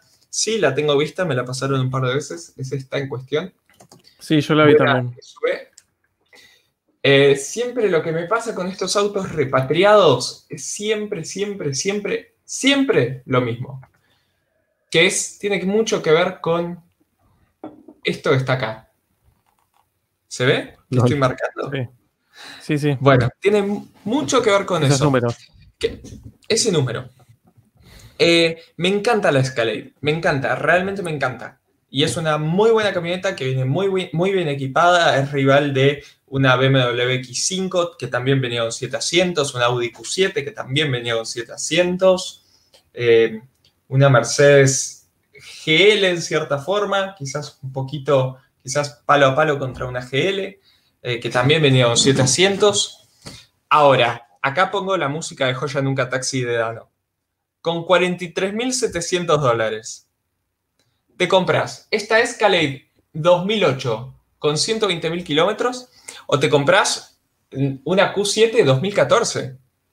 Eh, entonces, a esa conclusión llego. Ok, tenés algo raro que es la Escalade, pero no tiene ningún sentido desde el punto de vista económico, salvo que seas fanático de, la Cadillac, pero... Lo lamento, pero no vas a encontrar rappers que te la compren acá, básicamente. Exacto, exacto, o sea, por eso, salvo que tengas algún, eso, algún trapero que juntó plata vendiendo sus, sus canciones, o sea, reproduciendo sus canciones en Spotify, que, quiera hablar así como, habla, así como hablan de codeína cuando no, existe casi en el mercado argentino, eh, que hablen de, de, la Escalade. O sea, escalada, casi que dado de todas las, letras de los traperos hablan de, o sea, están absolutamente robadas de cosas de Estados Unidos que acá no existen. Bueno, ahí, está, la K de la K Totalmente. La puede empezar a alquilar para los videos, básicamente. Tal cual. Bueno, bueno, ahí, ahí, ahí hay alguien que quizás la compra, pero de nuevo me pasa eso con el precio. Es que me, es difícil, me es difícil justificarlo, me, es difícil decir quién compra eso a ese precio. Eh, claramente una persona que está buscando algo con siete asientos y tiene todas esas opciones. Totalmente. Sí, sí, no, es, es... Realmente, o sea, además eso no es que es la Escalade actual y no sé qué, y decís, uh, bueno, tenés algo, o sea, es una Escalade creo que, decía 2008, una cosa así. 2008 es una eh, Escalade vieja con, con, el parts bin de con todas las partes de General Motors de esa época. Sí, sí, totalmente. De hecho, una, una, una, Escalade vale, afuera vale menos que, que una Q7. Totalmente. Sí, sí, Prefiero 77 veces una Q7. Obvio, aparte estamos hablando de una Q7 2014, no es que te esté diciendo una Q7 2008, que ahí es más discutible. Mira, una GL usada, acá hay, mismo dinero, GL usada, ahí, Franco, ahí voy con el superchat, mira acá 45 mil dólares, son 3 mil dólares más. Una GL usada, que también es la Mercedes con 7 asientos, con más potencia, mejor interior, mejor equipada. más eh, linda. Más linda, más nueva, Totalmente. No, se justifica, no se justifica por ningún lado. Ay, qué genial. Bueno, me desquité con la pobre, me desquité con la pobre calle, no vi los comentarios. Espera, el, espera, el super chat anterior decía, porque justo lo pasaste así como si lo hubiésemos visto, pero no lo vimos. No importa, yo te digo, pues yo me acuerdo de qué era. Preguntaba, ¿cuándo vamos a hacer el, un, un, vivo hablando de cualquier cosa que no sea autos? No, no, tranqui, tranqui, tranqui. Sí. Eso, te preguntaba eso, ¿cuándo vamos a hacer un vivo que no sea de, autos? La semana que viene. ¿Semana que viene? ¿Por qué no? ¿Sí? ¿por qué no? Totalmente. Eh, sí, sí, lo podemos discutir, sería interesante. Absolutamente. Em, Uy, creo que lo perdimos a Dano. Me encontraron. ¿Me encontraron? No me perdieron. Ahí, volviste, ahí volviste. ¿Me, encontraron o me perdieron, chicos? Em, sí. Ahí está el super chat de Franco entonces. Muchas gracias, Franco. Dice, ¿supieron algo de los kits eléctricos oficiales que venderá Volkswagen para modelos clásicos como escarabajos? Si viene la electrificación, parece. Llora. Eh, sí, o sea, había visto los kits oficiales, pero ya hace rato que, hay un montón de empresas que se dedican a la, electrificación de clásicos como, como estos. Em, en general se les ponen motores de, 50, 60, 70 caballos, que son más potentes que los originales. Y a mi visión es como un resto modo, o sea, se, se agarra un auto que quizás de otra forma se está por tirar a la basura, en muchos casos, eh, y, se le pone una mecánica moderna manteniendo lo que es la estética y el interior y todo lo, lo viejo, una mecánica que encima es más potente. Eh, especialmente en casos, en casos como el escarabajo. Yo, yo banco esas cosas en, esos autos. Incluso en, ciertas ciudades donde hay restricciones de emisiones, eh, te permite usar tu, auto clásico todos los días. Se, se viene a full la electrificación de, de clásicos como este. O sea, todo lo que es un, ¿qué es? Un escarabajo, Fiat 600, Fiat 580, eh, todos esos se vienen a full con, electrificación. Me parece muy buen plan y hasta a nivel marketing me parece maravilloso. Con mantener vivos. Que, Volkswagen lo venda. Exacto. Es que tenés autos que son mucho más eficientes y consumen menos y bla. O sea, también ah, quizás, quizás nos estamos dando una, pero quizás hay una especie de, también de, de, de, cómo empujan esta idea de, esto, pues quizás termina impactando el bottom line del tema de las emisiones que tienen por marca. Puede ser también, quizás no, pero puede ser. y esta cosa de que tienen que tener un, promedio de emisiones, pero sí es interesante, es interesante. Sí. Dicen que el Carman Guía no usa radiador. No usa radiador, ¿no? Eh, ¿No, es refrigerado por aire? ¿No es el mismo motor que el escarabajo? ¿O estoy equivocado? Es refrigerado por aire. Eh, ahí hablan de chocotortas. Sí, olvídate, Sí. Em, sí, eh, igual eso. Un, un, escarabajo eléctrico sería muy bueno, sinceramente. Sí, tenés todo el torque, o sea, es una, si, si un escarabajo puede ser divertido de manejar con 30 caballos, con 60 caballos y todo el torque de un eléctrico puede ser una, locura realmente. En general, la, electrificación hoy por hoy, la conversión a electricidad hoy va por, por ese lado. Autos livianos, chiquitos, con motores muy poco potentes, donde el motor no es el centro del auto, eh, y eso se electrifican. O sea, por ahora nadie va a electrificar un, creo, no sé, un Mustang V8. Porque el, motor es el centro del auto. O, por lo menos no, no, a gran escala. En cambio, un escarabajo, y medio a nadie le importa el motor del escarabajo. Y me van a prender fuego por eso que acabo de decir. Pero es lo de menos. El escarabajo representa otras cosas. Sí. Sí, sí, totalmente. estoy totalmente de acuerdo. Y muchas gracias, Tomás. Se la jugó con este super chat. Más que bienvenido. Genio. Dice, ¿qué opinan de la dirección en la que va BMW con el nuevo Serie 1, nuevo Serie 2, parrilla, el nuevo Serie 4 y M3 y el cambio de logo? ¿Qué opinas, Lucas? Uf, yo no voy a mentir, al principio, por ejemplo, la nueva parrilla del Serie 4 me pareció un desastre, pero cada vez que la veo, más me gusta. Así que capaz es una de esas cosas que, que la miro dentro de un año y digo, qué buen cambio de diseño que hicieron. Y con respecto al nuevo Serie 1, me da pena porque el otro Serie 1 era tracción trasera y era todo eso. Pero la realidad es que me sorprende que el Serie 1 no haya sido casi tracción delantera desde el vamos. No tiene ningún sentido vender un 118 tracción trasera. No tiene ningún sentido vender un 116 tracción trasera.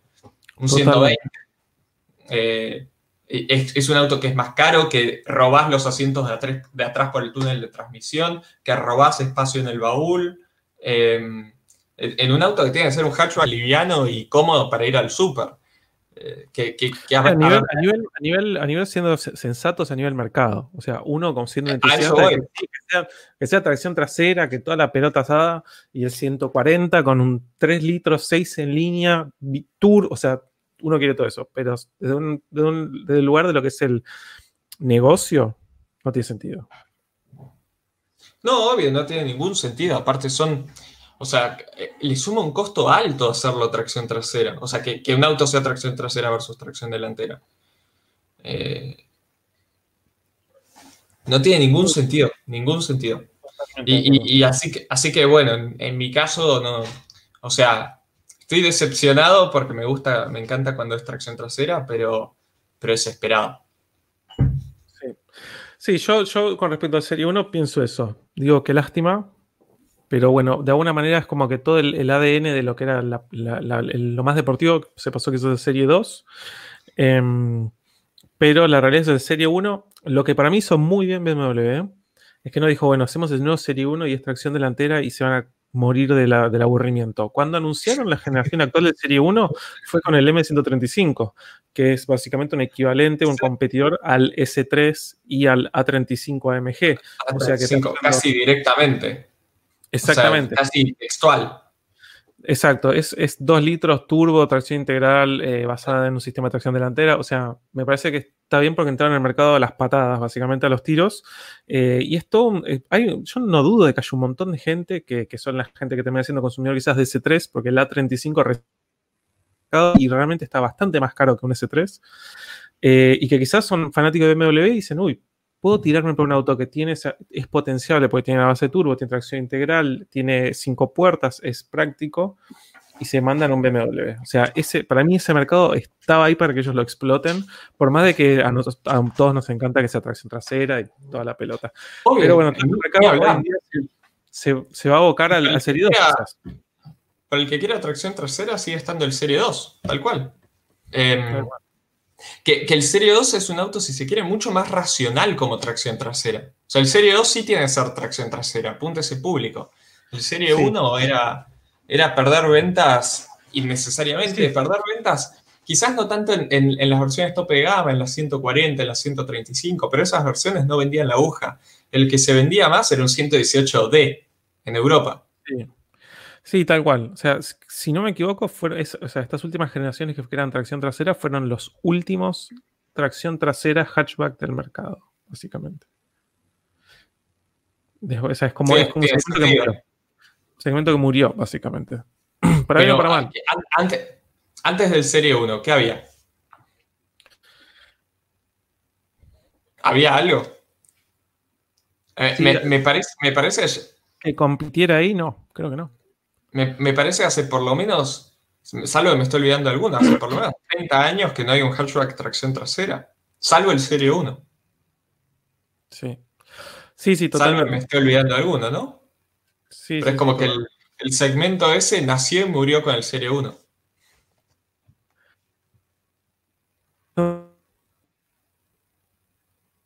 Hatchback, además, cinco puertas tenías. Ah. ¿Estoy? ¿No estoy? ¿Cómo? Sí, sí, ahí estás, ahí volviste. Estoy, estoy en Sí, sí, eh, sí. Hatchback, además, cinco puertas. Bueno, dicen Z4, no, Z4 y Z3, estamos hablando, son, deportivos, de dos plazas, o sea, es otra cosa, sinceramente. Dicen el Z3 Coupé, el Z3 Coupé en cierta forma, pero el Z3 Coupé era un auto mucho más limitado en, ventas, no era un auto no, era un auto que... Bueno, hay, los compact, los compact. Que, sí, técnicamente eran un hatchback, pero están ahí. Em, e, es, difícil, o sea, lo, que tenía el Serie 1 es que era un hatchback, era un Golf. O sea, al lado, era, lo ponías al lado de un Golf y era un Golf. Eh, compact. Compact trataba de pasarla a veces un poquito más por coupé, si bien era un hatchback con todas las letras. Sí. Eh, pero para mí, para mí, un hatch, para, para mí es, es, un segmento donde, bueno, el, Z3 Coupé sí es un hatchback con todas las letras. O sea, el, el, Z3 Coupé sí es un ejemplo, pero el ser un auto era mucho más de nicho, era casi que un capricho. Eh, o sea, Totalmente. Era, un capricho. El, en cambio, el 118 era una opción lógica. Sí. Y bueno, después yo personalmente sobre la parrilla nuevo Serie 4 y el, y el M3, a mí, no a la parrilla me disgusta totalmente, no me va a gustar hoy ni mañana. Eh, hay diseños que los, hoy no me gustan, quizás si lo dejo reposar un rato al sol, quizás me gustan un poco más, eh, como muchas veces pasa con los diseños nuevos de Volkswagen. Eh, pero no me gusta ni un poco. Más teniendo en cuenta que ni siquiera tenés la excusa, o sea, es una, es una decisión pura y exclusivamente tomada para, apuntar a un que le gusta el bling, porque dices, no, bueno, necesitamos mayor refrigeración. No, peor todavía, porque estos autos tienen la trompa que se cierra y que solo se abre cuando necesitamos refrigeración. O sea que ni siquiera me parece que va por ese lado. Y del M3 nuevo hablamos eh, en uno de los últimos vivos, hablamos del S58, que sería la versión, la versión M, digamos, del B58 que encontramos en la Supra y el Z4 del S55. Eh, sí, sí, sí. Que ni siquiera era exactamente la misma cilindrada. Era, creo que, 2 centímetros cúbicos más, una cosa así. Eh, pero sí, sí, lo desarrollamos en uno de los vivos anteriores, más en detalle. Sí, sí. Mm. Sí. ¿Y el cambio de logo? ¿Qué opinas? Cambio de logo y busca. Eh, a ver, lo voy a buscar acá el logo para que lo vean. Para mí es. Vas a tener que buscarlo en penny. Que, sí, que a mí no me gusta. Sí. Es un logo demasiado minimalista para, para mi gusto. Ahora. para mí Pero bueno, tiene lo suyo un logo transparente. Y acá lo busqué en PNG. O sea, vean. Este, es transparente. Este es, transparente, o sea, el fondo va cambiando según el color del auto de fondo. Em, según lo que estuve viendo. Sí. Eh, para mí, para mí es, justamente como dice ahí Enrique Lotz, eh, es cuestión de no tocar lo que no está roto.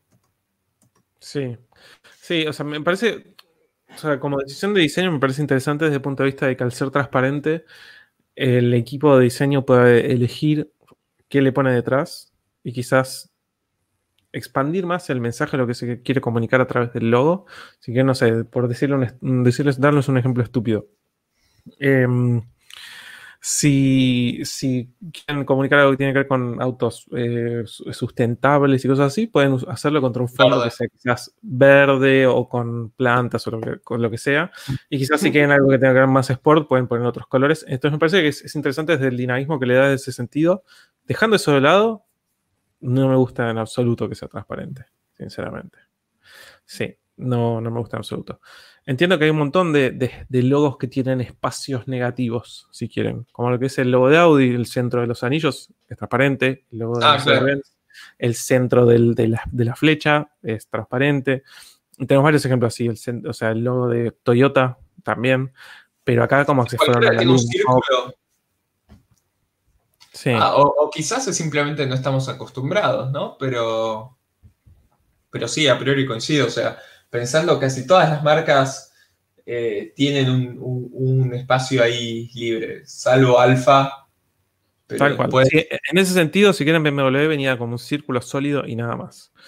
Eh, ahí, dice un comentario Chanuk que dice: No coincido, para innovar hay que cambiar incluso lo que funciona. Eh, por un lado sí, pero hay, hay como. Es, no hay que irse a los extremos tampoco, ¿no? O sea, la rueda sigue siendo igual que hace 700 millones de años, básicamente. Em, pero sí, sí, sí. Eh, o sea, lo entiendo, pero me parece como que es, quizás tenés, para quizás también eso, empresas tan tradicionales y con tan, si te, no sé, BMW creo que tiene como 100 años ya, y, con, y que sabemos que el, el, cliente BMW no es un pibe de 20 años, el cliente promedio. No, el cliente de 0 kilómetros. Tiene, o sea, tiene 35 para arriba. O sea, que vos agarres y le des vuelta al diseño de algo de la noche a la mañana, quizás lo, lo, espantás, porque quizás es un, tipo que ya está, tiene ideas más conservadoras, o sea, no quiere, o sea, al fin y al cabo también son empresas que te quieren vender como que sos parte del estilo de vida de Mercedes, Audi, lo que sea. Eh, quizás estoy leyendo demasiado en algo que no vale la pena leer. Está perfecto desde el punto de vista de marketing. Sí. Bueno, muchas gracias, Iván. Dice, buenas, ¿alguna opinión o datos sobre el Nissan Tida? Mecánicamente hablando. La cadena, ¿necesita algún tipo de mantenimiento? Estoy buscando uno. Mecánicamente son indestructibles los TIDA. Y la cadena, que yo sepa, no hay problemas conocidos con los tensores ni nada de ese estilo. O sea, a, priori las cadenas no se tocan, pero siempre, casi todos los autos, con marcadas excepciones, véase Audi S4, eh, tienen problemas con los tensores. no es solo el Audi S4. Por ejemplo, el, A3, el 1.4 Turbo, hay gente que se queja de problemas en los tensores de, la cadena. La ventaja que tiene es que la reparación es mucho más sencilla, no, implica sacar el motor ni nada así. Pero vos si entras a los foros de, un montón de autos, te dicen, el auto con 140.000 kilómetros me falló, se me rompieron los tensores. Tuve que cambiar los tensores. Eh, pero no, en el TIDA no vi nada de eso, nada de eso. Sí. Sí, sí, que yo sepa tampoco. a priori la ventaja de las cadenas es que en la mayor parte de los autos son una pieza que dura hasta que el auto termina en desguace. A diferencia de las correas que sí hay que cambiarlas. La vida útil del auto. Totalmente. La vida útil del auto no significa que, dura para siempre, significa que dura lo que, lo que se considera que un auto suele durar. Total. Casi, casi todas las piezas en los autos suficientemente viejos, casi todas las piezas que dicen que duran la vida útil del auto, se tienen que cambiar. Sí. Eh, bueno, ahí en los comentarios también dicen todo eso. Sí. Sí. Ahí dicen, los THP de, Peugeot también son autos conocidos por, autos donde se tienen que cambiar los tensores. Eh, la, mayoría, si no me equivoco, había un par de Mercedes donde también pasaba eso. Pero bueno, desde el, desde el punto de vista de diseño, se diseña la cadena y sus tensores para que duren para siempre. Tal cual. Ahí te preguntan, sobre el S4. Sí. Dicen con el S4, con el S4 no. Exactamente. Eh, sí, literalmente eso. O sea, ¿cuál es el A o B VHF, o sea, tiene dos versiones, BBK o VHF. Eh, se diseñó varios años antes, estamos hablando de que empezó a fabricar creo que en 2004, si no me equivoco. Em, después tenemos el 4.2, que es el BNS, que es el del RS4. O sea, ahí ya se habían desayunado que ya las guías estas eh, fallaban, entonces los RS4 directamente tienen las guías metálicas. O sea, el upgrade, el upgrade que se le hace, si quieren, al S4 es utilizar las guías metálicas del RS4 y listo. O sea, todos los V8 4.2 eh, que son a cadena, porque tenemos dos V8 4.2, tenemos los que, son eh, a correa, que son 4.172 centímetros cúbicos, y tenemos lo que son la cadena, que son 4.163 centímetros cúbicos. Lo que son la cadena, eh, los que son FSI, de inyección directa, todos ya tienen este problema resuelto, ya tienen todas las guías metálicas. Después eh, Audi siguió utilizando este modelo de metálicas, o sea, solo el S4 y el A6. O sea, los que son 4.2, 40 válvulas, eh, inyección de puerto, los que tienen el problema este. Solucionable, pero lo Eh, me fui, me fui, me volví. Opinión.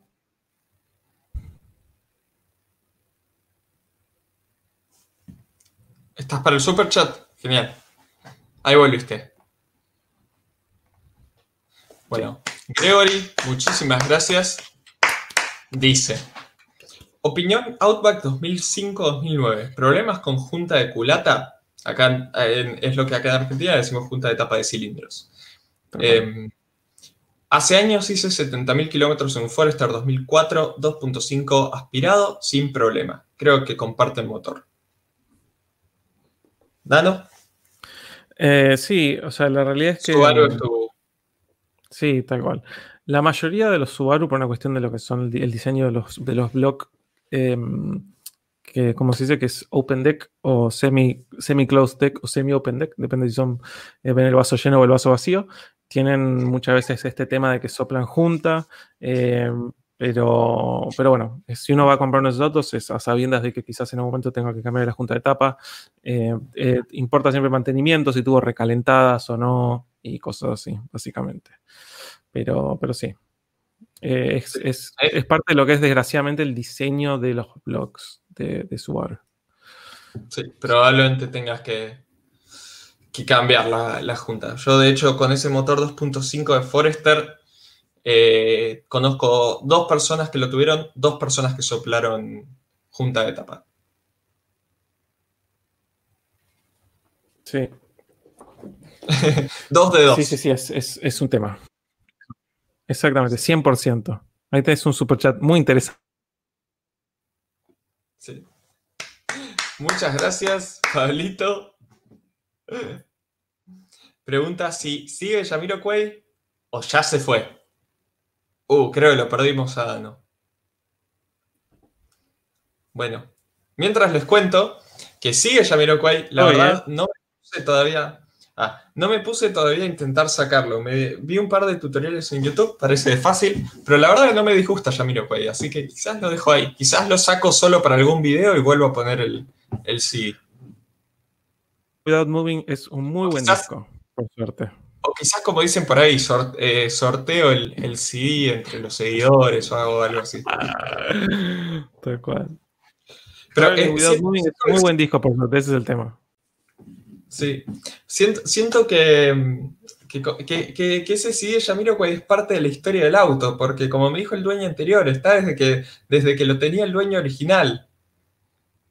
Ese, ese disco significa que está metido en esa lectora de CD hace por lo menos media década.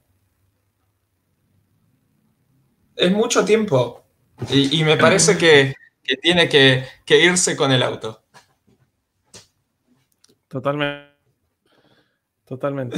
O, si no, lo que puedes hacer es destrabarlo, sacarlo y el día que lo vendes, lo metes de nuevo, básicamente. Claro. Un poco de masilla, masilla epoxi. Masilla epoxi así para que no puedas hacer Para que no haya tutorial que te salga. Enrique dice, claro, Enrique dice, ese disco es el equilibrio del auto, lo sacás y fundís motor. Claro, ese también es mi miedo. Es como el, disco ese es como el amuleto de la suerte del auto. Eh, pero ahora, eh, me, parece increíble, creo, creo que Sí, me creo que lo hablamos en el vivo anterior, en algún vivo. Me parece increíble. Todos, absolutamente todos los autos que compré vinieron con un CD de regalo ya metido en la lectora. Tal cual, gratis. Es como que la gente a mí lo que siempre me parece interesante. A mí lo que siempre me parece interesante es que las agencias de repente tengan autos y te vendan un auto y te entreguen un auto con cosas adentro. Bueno, a eso voy. O sea, es como que la gente entrega el auto y dice, uh, ¿qué tengo que sacar del auto? Ah, bueno, tengo que sacar el eh, no sé, este ticket que tengo acá, este lector de, telepase que tengo acá, los documentos del auto, la llave de casa. Papas de España provenzal, todo, está igual. Sí, sí. Esta mancha de fluidos dudosos que dejé acá en este asiento, todas esas cosas. Pero, pero nadie se acuerda del CD en la lectora. Totalmente, totalmente. Sí, sí, sí. Bueno.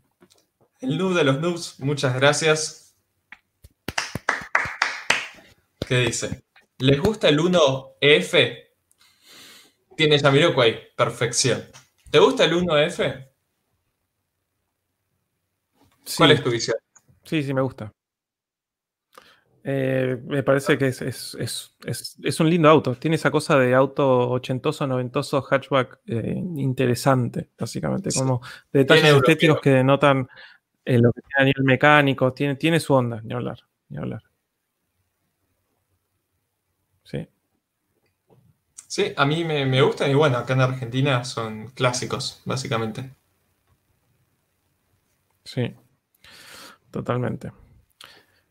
Eh, tiene de perfección, como decían ahí, All Right es un temazo. Eh, sí, yo, ya me, sé todos los temas del, del, disco, básicamente. Esto es interesante, lo que dice Enrique Lotz ahí. ¿No les pasa que los lavaderos cambian las radios? Totalmente, totalmente. A mí no me pasa, no me pasa, pero... Siempre, siempre cambia la radio. recuerdo. Qué increíble. Sí, sí, sí, no, recuerdo que me haya pasado.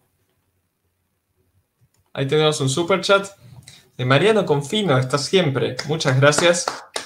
Totalmente, totalmente que se comprarían un auto simplemente por la historia, ejemplo el Ferrari F40 de Maradona, es decir, más allá del auto en sí, sino pensando en quién fue su dueño. ¿Dano? Yo no, la verdad. Yo no. Y ha, pasado muchas veces que autos que quizás tienen mucha historia, en sentido de quiénes fueron sus dueños, eh, pretendían, viste, pues esos son autos que generalmente van a subasta. Y que de repente decían, no, bueno, se, espera que se venda no sé cuántos millones y de repente no llegan a eso ni loco. Eh, me parece que es como un, valor subjetivo que ya es sobre el valor subjetivo del auto. Yo personalmente no, lo compraría. No, no, no, me, pasa exactamente lo mismo. ¿no? A mí no, no me interesa quién sea el dueño, quizás me suma, o sea, quizás si estamos hablando de un auto de, no sé, 10 mil dólares, pagaría 100 más si el dueño fue alguien que fue un ídolo mío, por así decirlo. O sea, pero no, no es que pagaría el doble del valor del auto. Es como que diría, uh, mira qué dato curioso, divertido, que me interesa. Eh, pero no, no, no pagaría más. Eh, qué sé yo, hace un tiempo se vendía, el, un, ex Mercedes de Fangio eh, a un precio súper razonable, un, creo un 450 de SL, que lo había usado un par de años y se vendía un precio Y, yo, si hubiese estado buscando un auto así, por ahí decía, uh, mira, qué copado, es el de Fangio. Eh, tenía el titular del informe histórico con, el nombre Fangio, pero no, no mucho más que eso. Em, pero algo muy interesante que me queda de este, de este super chat, antes de, pasar al próximo, es eh, que cuando empecé a leer la pregunta me, me, pareció algo muy interesante para hablar, que es si compraría, compraría un auto simplemente por la historia. Me quedo con eso no con la historia del auto en particular, sino con la historia del desarrollo de ese auto. Y eso es algo que sí, digo que sí. Aunque hay, hay autos que los compraría a pesar de haber sido malos autos, porque tienen una historia muy interesante detrás de, su desarrollo. Se me ocurre, no sé, un NSU RO 80 o RO 80, como quieras decirle, eh, que me parece es un auto súper interesante en lo que trataron de hacer con ese auto, a pesar de que haya sido un pésimo auto, sería un auto que tendría justamente por su historia, pero no la historia de la unidad en particular, sino la historia de, su desarrollo. Sí, no sé si tendrías un auto por, por algo así. Sí, sí, el tema es ese. Lo, que los hace interesantes también quizás es, eso. los, los, los, NSU todos tenían esto de que el motor se comía los Apex o los housings cada 50.000 kilómetros. O sea que... Y menos también tenía un producto, terminaba siendo un producto que era, era flawed, o sea, que tenía sus problemas, no sé cómo decirlo. Sí, sí. Que era eso, estaba, estaba mal básicamente el producto. Em, pero eso es muchas veces lo que lo hace interesante. O sea, Sí, más lejos. O sea, sin, caer quizás en algo tan interesante y, como viste que. Porque la, cosa es eso, en NSU fue por. No me acuerdo, no sé si fue Audi, una cosa así. O era el mismo grupo. Em, pero, pero, por ejemplo, las RX7 uno las compra a sabiendas de que no es el auto más confiable del mundo. Como que compras muchas veces, si lo compras por el, One por, la mística, básicamente. Em, pero sí, sí, sí. Sí, sí, sí. Yo en eso sí tendría que pensar quizás, quizás eh, ejemplos puntuales, pero sí. Uno, muchas de esas decisiones las toma, o por lo menos yo, muy por una cuestión emocional y subjetiva y no porque sea el auto que menos consumo va a tener y que más cómodo voy a estar. No, claramente no. Claramente. Sí. O como, bueno, otro ejemplo que se me viene a la cabeza, por ejemplo, ahí se me viene uno interesante. Este de. Mm, como. ¿Cuál fue? El, eh, creo que el Mercedes 500E. Em, el de Porsche. Exacto, que sabes que lo, lo terminó fabricando. Exactamente, lo terminó fabricando Porsche. Eso. Ahí está la respuesta. Historias, eh, ahí está, ese estilo, de, ese estilo de historias sí me hacen pagar más un auto, me hacen dar más ganas de tener un auto. Exactamente. Es más, yo tengo un amigo que es fanático de Porsche y que muere por tener un 500C. Que no o sea, claro. Que...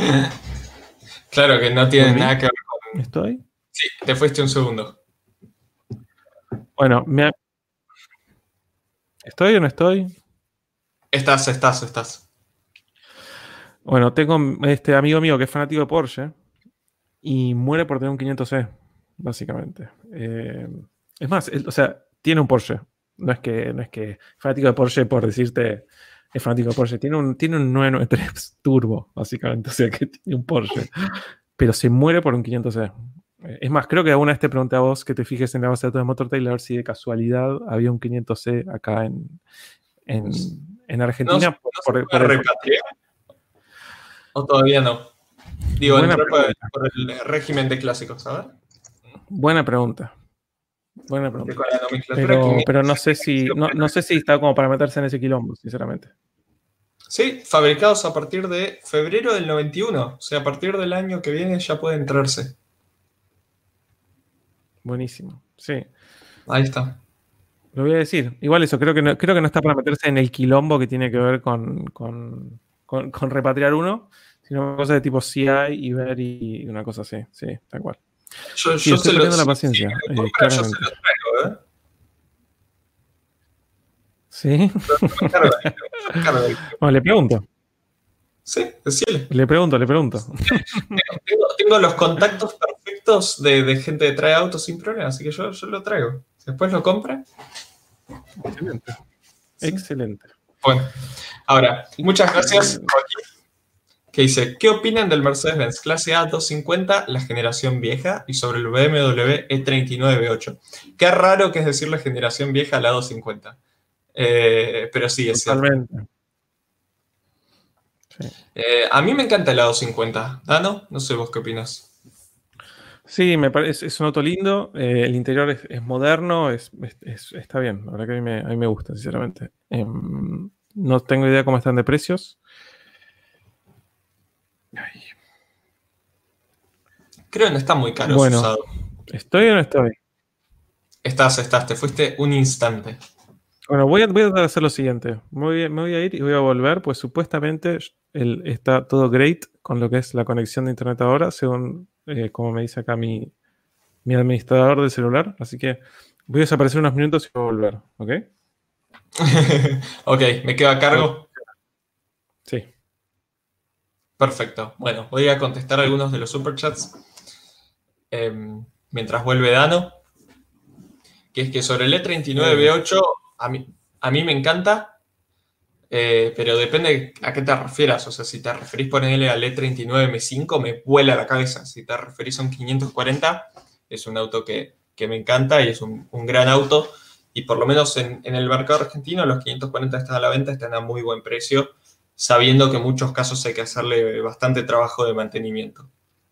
Paso al siguiente superchat de Maxi Montes. Este es buen momento para mandar superchats que no tengan que ver con, con Dano, sino que pueda contestar yo. Muchas gracias, Maxi Montes. ¿Qué dice? ¿Algún caso curioso hayas tenido en Motortail? Para los que no sepan, Motortail es mi empresa, junto con otros dos socios y amigos, donde hacemos la historia clínica de los autos. Juntamos información y a partir de eso hacemos informes. Eh, ¿algún, dato, ¿Algún caso curioso? Casos curiosos de kilometraje. Hace poco vendimos eh, un informe de una Nissan X-Trail, así cosas que, haya visto yo. Em, que le estaban vendiendo hoy una Nissan X-Trail 2007, le estaban vendiendo hoy con 200.000 kilómetros. Y se manda el informe y el informe mostraba que en 2015 la camioneta que era 2007 tenía 227.000 kilómetros. Es decir, que hoy, media década después, claramente no podía tener 200.000. O sea, que, probablemente tuviera, no sé, 300 o 350.000. Eh, y me escribe el dueño y me dice, no, pero me lo ofrece con servicios oficiales, no puede ser. Eh, o sea, me escribe el, comprador del informe como diciendo, no sé de dónde. Casi puteándonos, más o menos, ¿no? Diciendo, no sé de dónde sacaron esa data, si esta tiene servicios oficiales y, y no creo que le hayan bajado el kilometraje porque es de un amigo, yo solo saqué el informe para, para, ver qué onda, qué sé yo. Eh, y yo le digo, mira, los datos de kilometraje vienen de una fuente súper confiable, en ese caso venía de una inspección de seguros, es muy raro que, esté errado ese kilometraje ahí. Em, y buscando así para encontrar algo de, casualidad, encuentro una publicación en un, en un blog que era una publicación de febrero de 2015, la misma, la misma camioneta con las fotos de la patente, con todo, eh, que le ofrecía el, dueño anterior al amigo de la persona que compró el informe con 215 mil kilómetros. Así que le mandé ese link y, me mandó de nuevo un, mail así de largo agradeciendo lo que habíamos hecho. Y hace poco también vendimos el informe de la... Ah, Smodano. Hace poco vendimos también el informe de la Honda S2000, que de una de las Honda S2000 que están acá en Argentina. Eh, así que fueron, ese caso del X-Trail me quedó, me quedó porque eh, quedó súper agradecido, por suerte. Em, pero sí, es, o sea, muchas veces piden, piden eso, piden, dicen, no, bueno, o sea, cuando, cuando el, dato no se ajusta a la realidad, piden, piden la fuente del dato, pero por suerte nosotros solemos chequear eso. Buenísimo. Estoy, ya dejé de usar la, internet del celular, así que estoy de nuevo con cable. Eh, así que espero que esto funcione, por Dios. S2000, la chocada, exactamente, la chocada. ¿Qué pasó? ¿Qué me perdí? Vos sabías que hay, creo, dos S2000 en Argentina, ¿no? Creo que hay tres, pero sí, más o menos así. Tres, ok. Pero sabías que la, que tenía, la que después recompró en de Argentina había tenido un palazo tremendo, ¿no? Sí, sí, sí. Sí, sí, sí. Había, había escuchado que se le había puesto tremendamente. No me acuerdo los detalles, pero, pero sí. Creo que era gris, ¿no? Onda, mismo. Cuando, la subastó salió a decir que, que le habían metido 35 mil dólares en reparaciones del palo que había tenido que, es medio auto en un auto que se terminó vendiendo por 60, 70 mil dólares. Totalmente. Sí, sí. Ahí dice, Carlos de, de, de César o de César dice, la chocada es famosa, soy del Chaco y conozco la historia. Uh. Sí, sí, yo escuché historia. lo que nunca supe es dónde había sido el choque. No me acuerdo si había sido en Córdoba, me suena. Sí. Mati pregunta, dice, perdón, no contestaron qué piensan del A250. Ah, yo, había dicho, me parecía que estaba a buen precio y que era un, buen auto. Creo que vos, no habías dado tu opinión. Eh, a mí me gusta, no sé, no, no tengo idea de los valores, sinceramente, comparar contra qué se compara, pero es un auto lindo. Aunque, qué sé yo. No sé contra qué se compara, pero es un auto lindo. Me, me, me, me, llama a 45, qué sé yo. Es una respuesta bastante boba la que voy a dar. Sí. sí. Eh, José Ramos dice saludos, soy el Super Amarillo 2020 que comenta mucho en la página de Facebook JM Argentina. Un saludo a José, que tiene realmente un Supra 2020 amarillo, colorazo. sí. Qué, qué buen color.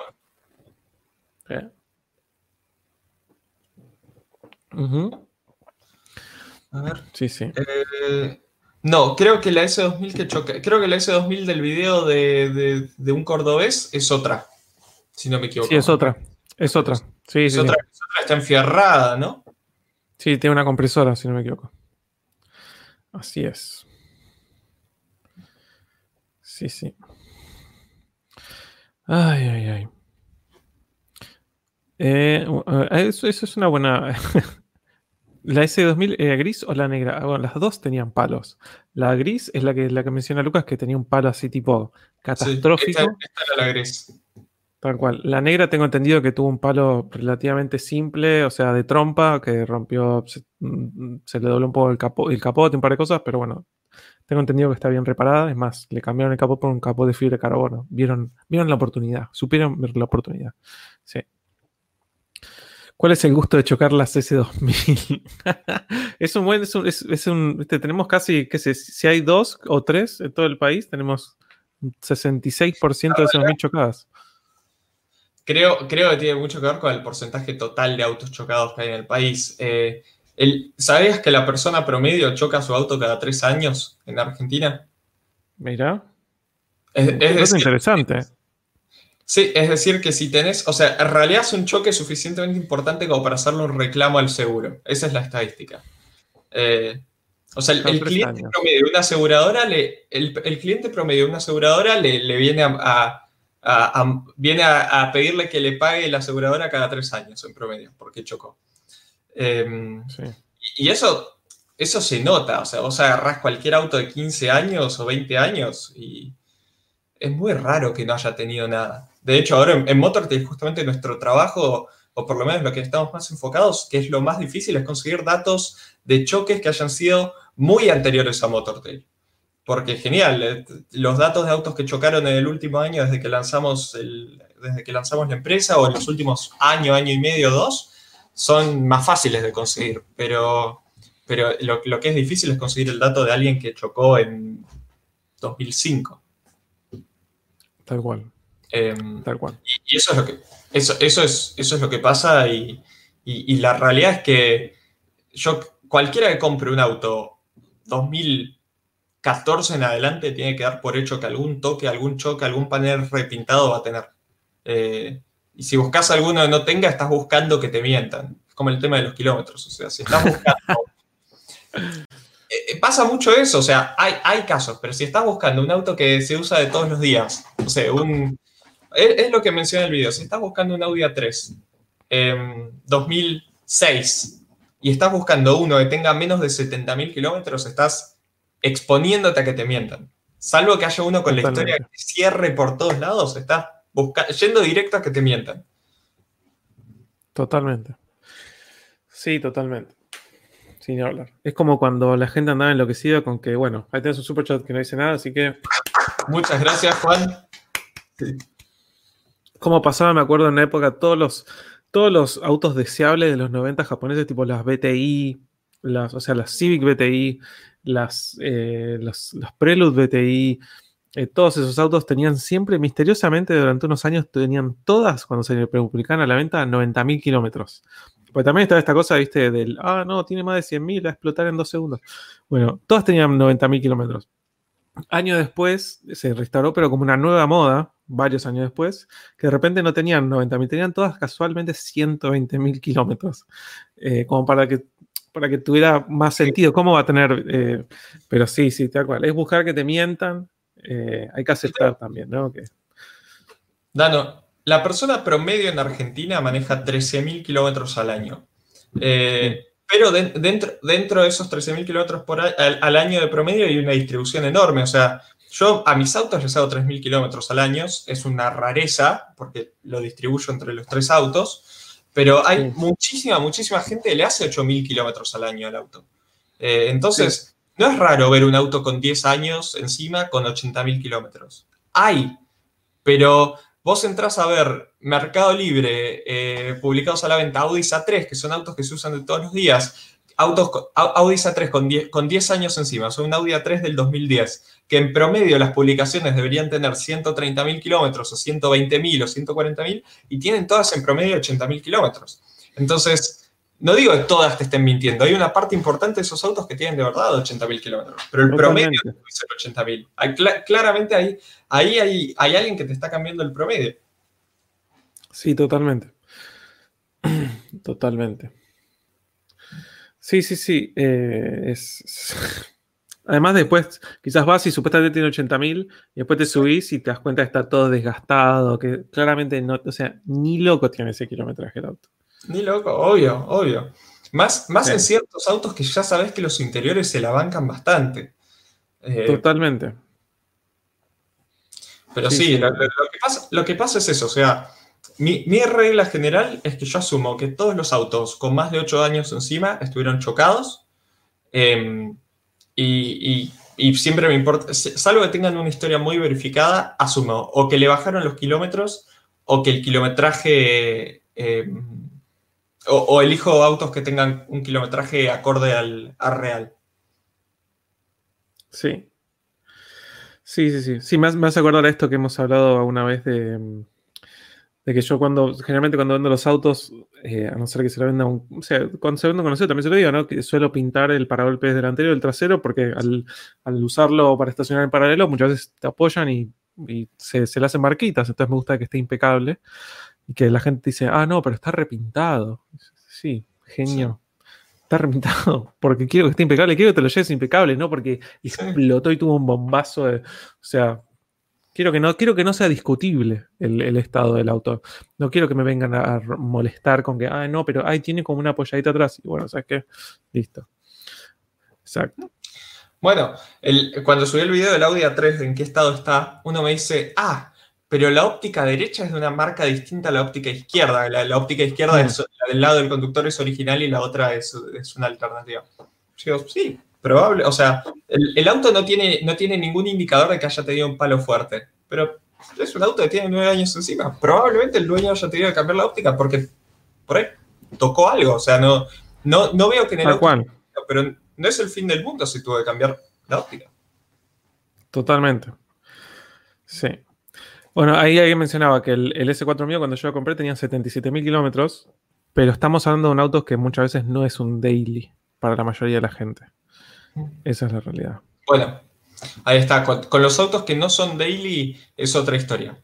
Eh, a ver, un 911 no lo manejan 15.000 kilómetros al año. Tal cual. Y aún así, es 77.000 kilómetros en 12 años, porque es 2006, el S4, y yo lo compré en 2018. Son 6.500 kilómetros por año, o sea, no es, no es poco. No es que. No es poco, no, no. Sí, sí, sí. Eh, pero sí, pasa, pasa también con los autos más caros. O sea, si uno agarra, no sé, un BMW Serie 5, un BMW Serie 7, si bien son autos que son autos para todos los días, en muchos casos tienen de verdad kilometrajes muy inferiores a la media en promedio por, por año, por un tema de que en, Argentina el dueño de un BMW Serie 5 tiene otros dos autos en el garage. Eh, eso, es un dato confirmado, eso es una forma de decirlo. Sí, totalmente. Acá voy a, tirar, un pequeño chivo, que es que acá Aníbal me dice, me, tiene que pasar las fotos del palo que tuvo con un Astra en 2015, que viene muy bien. Recuerden que en Motortel recibimos autos de fotos chocados eh, en la vía pública, hasta, hasta, una, hasta una bolladura, recibimos fotos de autos modificados, recibimos fotos de autos en track days, eh, recibimos fotos de autos abandonados. Ahí dejo el número al que, en, en el chat al que pueden mandar las fotos por WhatsApp, siempre desde Argentina. En cuanto mandan un mensaje, se les, llega automáticamente un mensaje largo con, todas las condiciones. Así que manden por WhatsApp ahí las fotos de autos chocados que vean, les pagan por las fotos. y si son... Aclara, que no es tu teléfono. No, aclaro que no es mi teléfono, tal cual. cada tanto tenemos, recibimos chats tipo, hola Lucas, ¿cómo estás? Acá te mando la foto. Hola Lucas, ¿cómo te va? Y si sos productor de seguros, si sos productor de seguros, también puedes mandarnos todas las fotos. Hay, hay muchos productores de seguros que, nos mandan fotos. Totalmente. autos, de, fotos, muy bueno. Qué divertido. No, las fotos no las agregamos al informe. Ahí. volviendo a esto de lo que es el. Sí, perdón. Tal cual, sí, las fotos no las agregan, las, fotos las usan solo para describir, ¿no? Sí, las, las usamos en primer lugar por un tema de. de poder clasificar el, choque, confirmar el choque, y segundo por un tema de que si, si en algún momento tenemos algún tipo de lío de, que viene alguien y dice, no, yo no choqué, sí chocaste, no choqué, sí chocaste, no choqué, sí chocaste, bueno, acá está la foto, fin. Eh, la foto no, miente. Em, pero sí, las fotos son anónimas, así que sí, pues, eso se lo decimos a muchos chapistas y productores de seguros y son 100% anónimas. No van ni van a ir nunca en, en el informe. Tal cual. Sí. Sí, volviendo también a eso que decíamos del tema de kilometraje, yo ahora no me acuerdo. Yo creo que el, yo creo que la RX7 cuando la compré tenía, estamos en el de 91 y creo que tenía 90 y pico mil kilómetros también, una cosa así. Eh, pero bueno, o sea, yo soy el único degenerado que ha usado una RX7 como daily, así que es entendible. Sí. Me preguntan, Lucas, ¿de qué trabaja? Soy cofundador de Motortail, como veníamos hablando recién. Em, y sí, con el, pago de las fotos eh, es, interesante. Ahora estamos armando justamente un sistema para poder hacer aumentos discretos de los pagos. La realidad es que el pago de las fotos está apuntado justamente a gente que está todo el día en la calle, que nos manda un montón de fotos, em, o gente que, que justamente es productor de seguros o chapistas que, que son gente por ahí te manda 3.000 fotos, al, 3.000 autos al mes y, terminan siendo 3.000, 3.500, 4.500 pesos adicionales que se lleva al, mes. Eh, hay un tema con el tema fotos, es que, es que en la medida de no vendamos todos los informes, no podemos pagar algo proporcional en fotos a... O sea, cuantos más informes vendemos, más podemos pagar por foto. Eh, eso es, esa es la realidad, porque hoy por hoy, o sea, nos mandan una foto y relativamente poco probable que esa foto la terminemos eh, usando alguna vez en la vida. lo, más probable es que cualquier foto que nos mandes eh, quede, guardada y nunca se use esa información porque nunca se vende el informe de ese auto. Es, como toda una especie de OnlyFans, pero al revés, básicamente. toda la gente puede enviar sus fotos y vos pagás, o sea, la empresa paga. No es que la gente paga para que la empresa envíe las fotos, sino que ustedes pagan para que cualquiera que le envíe fotos puede pagar. Está bueno eso. Es una vuelta de tuerca, básicamente. Dice ahí el noob de los noobs que mandó un super chat y lo ignoramos. Sí, es verdad. sí, sí, sí. Si no lo ves, yo lo tengo acá, a las 0108. Ahí está, ahí está, ahí está. Muchas gracias, el noob de los noobs. Mil disculpas. Queremos eh, el noob de los noobs con tu Pepe. Ah, y basado y repiliado también. ¿Qué creen que pase en nuestro mercado en 10, 15 años? ¿Qué va a pasar mañana, no? No, sabemos.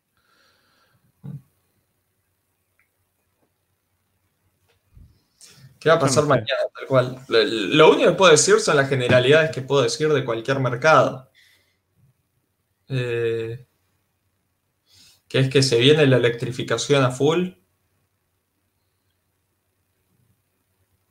Eh, y, se viene la electrificación a full y los autos relativamente más autónomos, con más equipamiento de seguridad hacia activo, tipo ADAS, como mencionaba antes. Em, pero más allá de eso, es muy difícil decir que se viene en la Argentina en 10 a 15 años con, todas las, reglamentaciones que viven cambiando.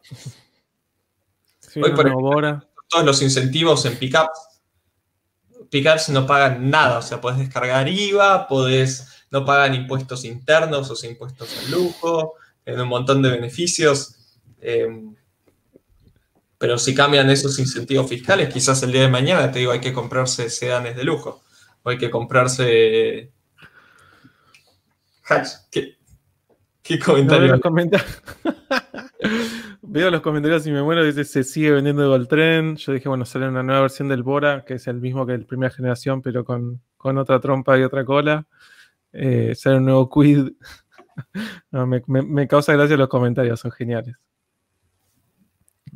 Bora EB, eso sería interesante, ¿eh? Ay, ay, ay. Y justo me, me, gusta porque está este super chat y justo un par de comentarios antes alguien preguntaba, ¿vuelve más de Argentina?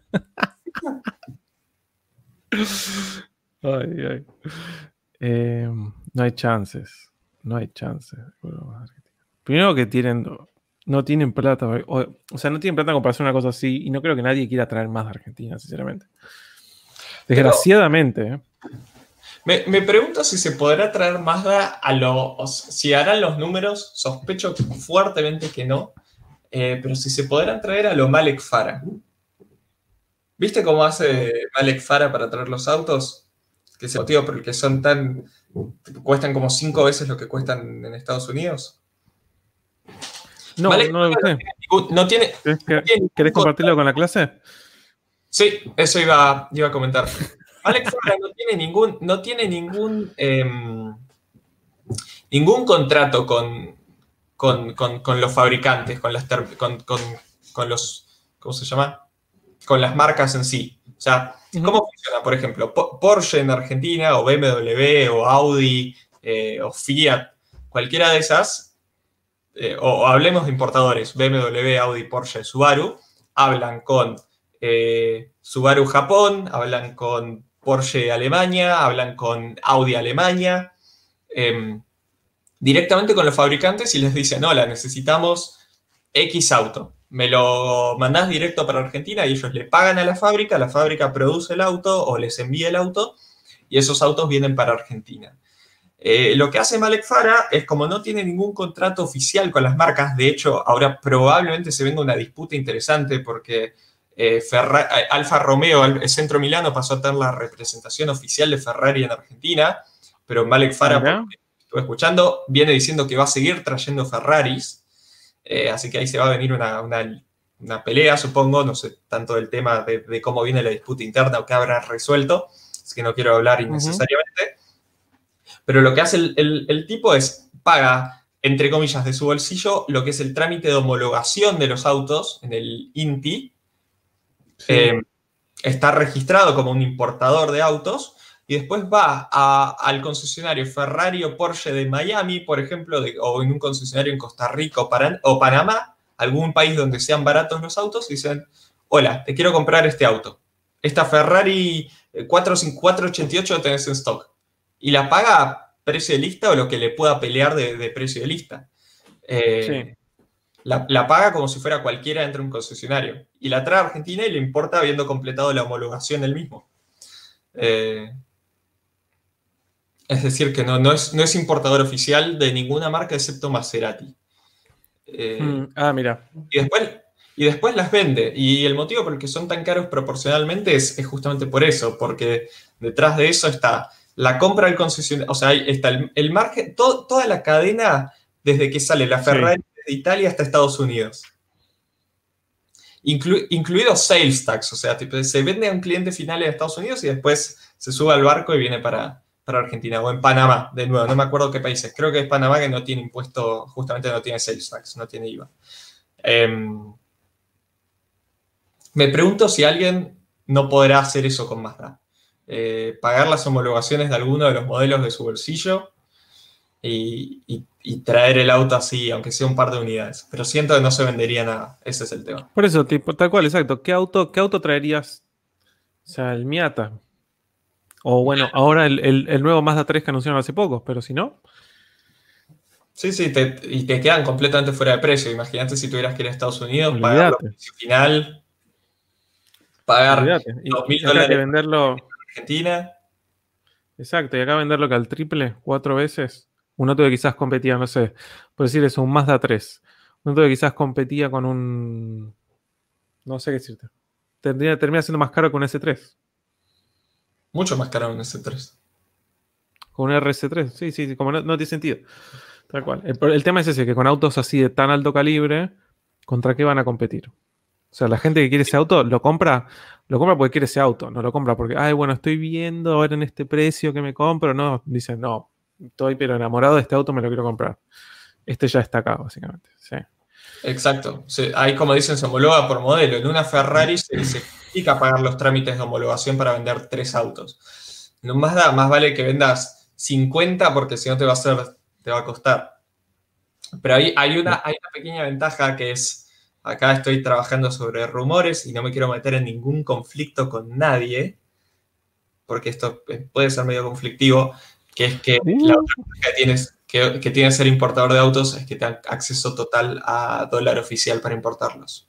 Eh, o sea, sin, sin total. ¿Cómo? Acceso total, estaba diciendo. Acceso, total. Em, y bueno, ahí hay, hay ciertas cosas que he escuchado dentro del mundo de los autos, que algunos por los comentarios veo que ya lo saben.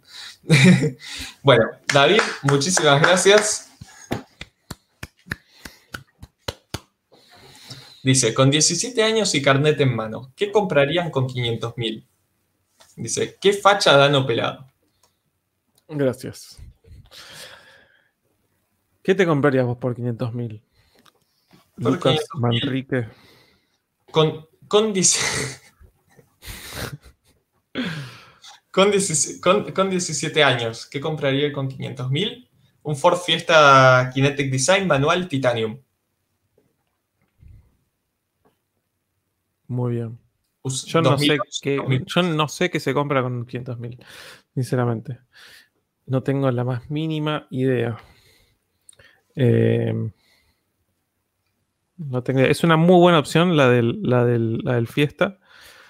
Eh, probablemente yo iría a una estupidez como un Civic o alguna cosa así.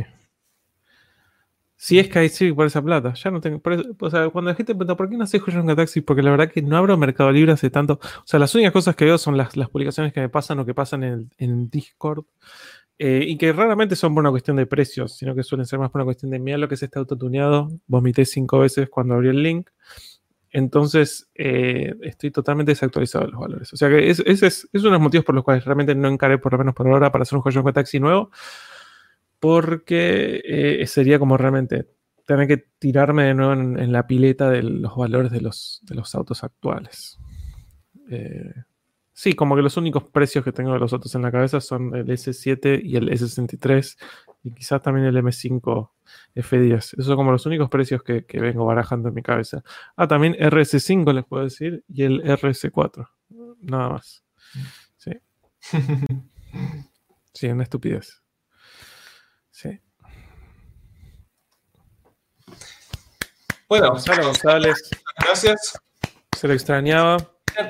Sí, dice, ¿qué opinan de los monopatines eléctricos?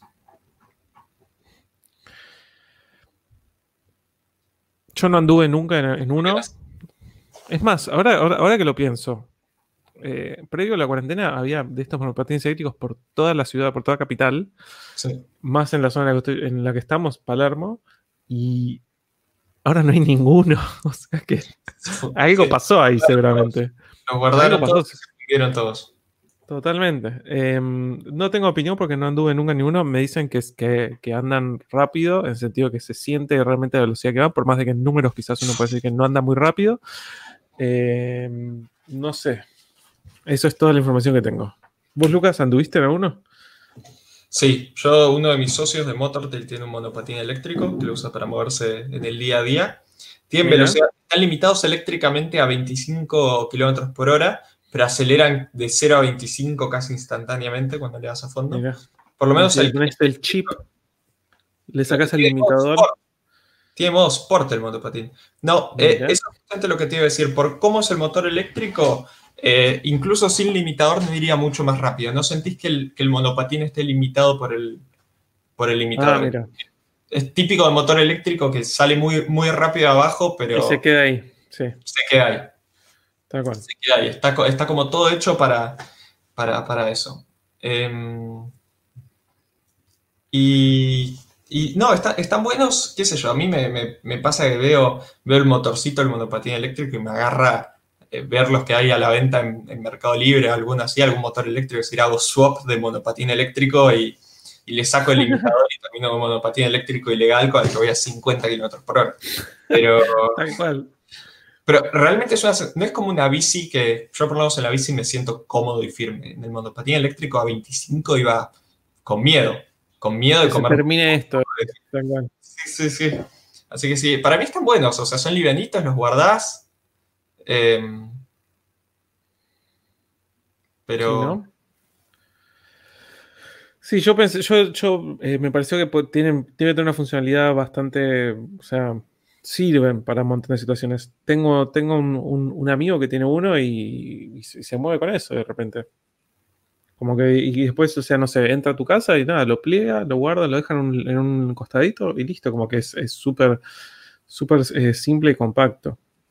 Eh, ahí están diciendo algo muy interesante, que dicen que la mayoría de las empresas vendieron todas las unidades y se están yendo, básicamente. Eh, uy, yo en monopatín un peligro, Golden. No sé qué decirte. A ver. Un peligro. Hay, hay un super chat antes de. Sí. Y después hay otro, ¿eh? Sí, ah, hay, hay otro, es verdad. No, no, espera, espera, espera, Después. ¿Qué? Ah, Primero este y después el otro. sí, sí. Bueno, Maxi Montes dice, consigo un Bora 2008 full de un amigo con 130.000 kilómetros impecable y me lo dan a un precio muy bueno, pero es 2.0 y no me convence. ¿Qué opinan de ese motor? Dano, ¿qué opinas del 2.0 del Bora? Eh, olvidable, o sea, este es un motor a que no le vas a hacer nada ni te va, no te va a sacar una sonrisa. Quizás si, lo querés comprar porque tiene. No sé ni siquiera a nivel consumo qué, tan bueno es, sinceramente. el problema es ese. Si no me equivoco, corríjame, el 2.0 del Bora tiene 115 caballos. Eh, me parece que sí, ese es el número que yo tengo en la cabeza. 115, dicen ahí. 115, ok, perfecto. Eh, realmente el tema que tiene eso es que tiene consumo de 1.8 turbo con prestaciones de 1.5. Em, es, un, motor súper es un motor súper confiable, súper confiable, eh, pero realmente, a ver, si el precio realmente es muy bueno y vos sabés que el auto está impecable, no te va a fallar. Eh, pero, no sé, yo prefiero otros autos antes que un Bora 2.0. Sí, totalmente. Eh, totalmente. Me, pasa, que el 1.8 Turbo, así como es una excelente relación precio-producto, el 2.0 tiene, tiene muchas contras por ese lado, si bien no las tienen confiabilidad. Sí. Sí, sí, tal cual.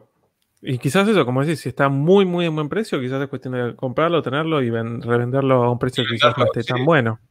Que no esté tan bueno, tal cual. Sí, tal cual. Sí, sí.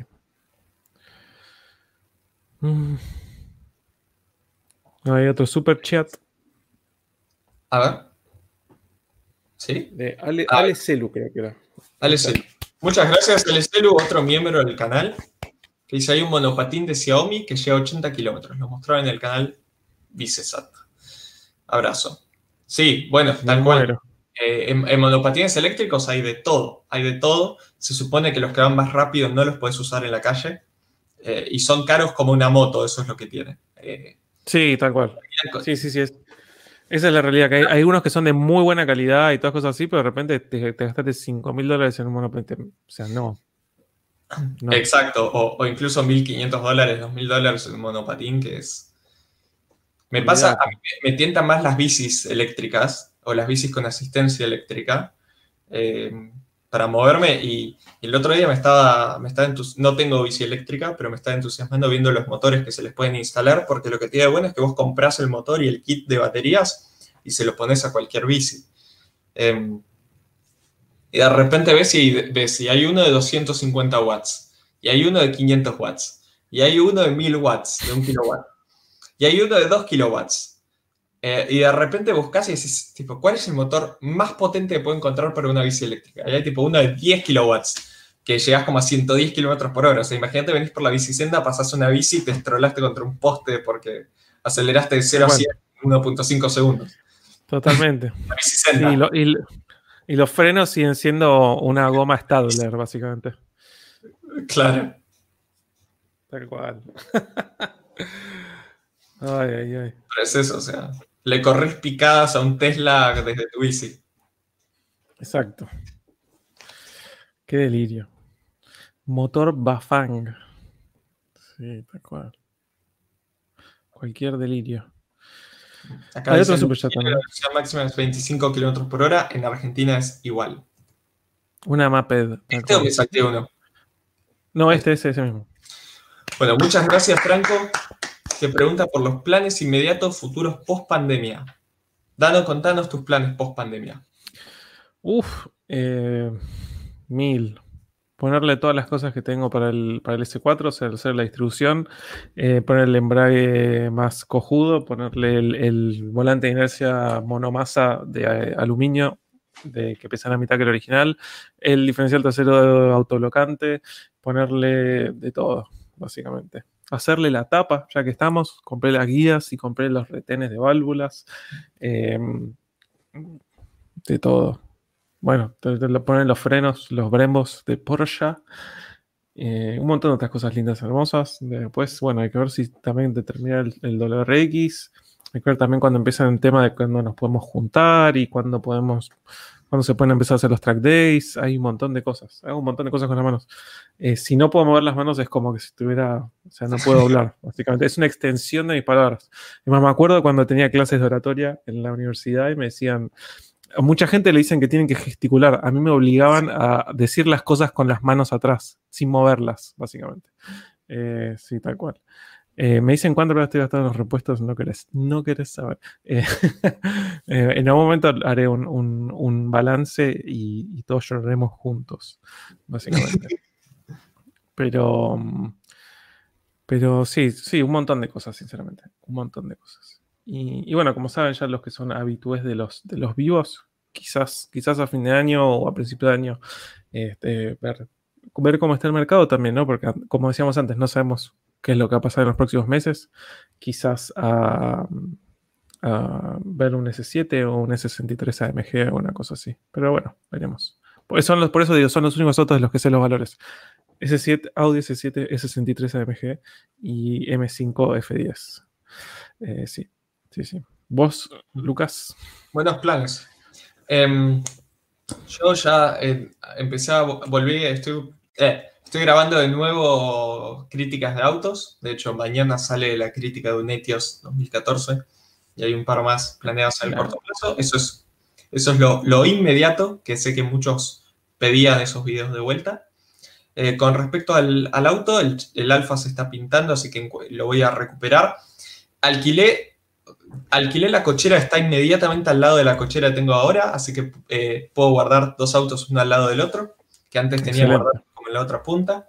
Y también ahora que tengo un solo auto, puedo estacionar como un, o sea, como ocupando las dos cocheras, entro así como vengo de una y ocupo las dos cocheras y no me importa nada. No, pero planes inmediatos eh, post pandemia, cuando termine todo, la realidad es que toda esta situación de, de la cuarentena y la pandemia y todo eso me hizo reflexionar en cuanto a, en dónde poner y, gastar el, dinero. Así que creo que voy a seguir eh, con, un, setup con, algo más conservador con el charade. Es decir, ahora le puse, o va, se le vienen butacas, la idea seguramente sea ponerle media jaula, cinturones y seguir con el motor estándar, con la suspensión Stage 3 que va a tener ahora. Y enfocarme en los track days em, mejorarme yo como piloto y, no ir directo al swap, que era una idea que tenía en algún momento. Y en reemplazo de eso, la realidad es que la, cuarentena y la pandemia me dieron unas ganas tremendas de viajar o de sentir que no, no, estaba pudiendo viajar lo que, lo que a mí me hubiese gustado o de patear esas cosas que decís, listo, después las hago y quizás te das cuenta de que no las puedes hacer después o se te complica.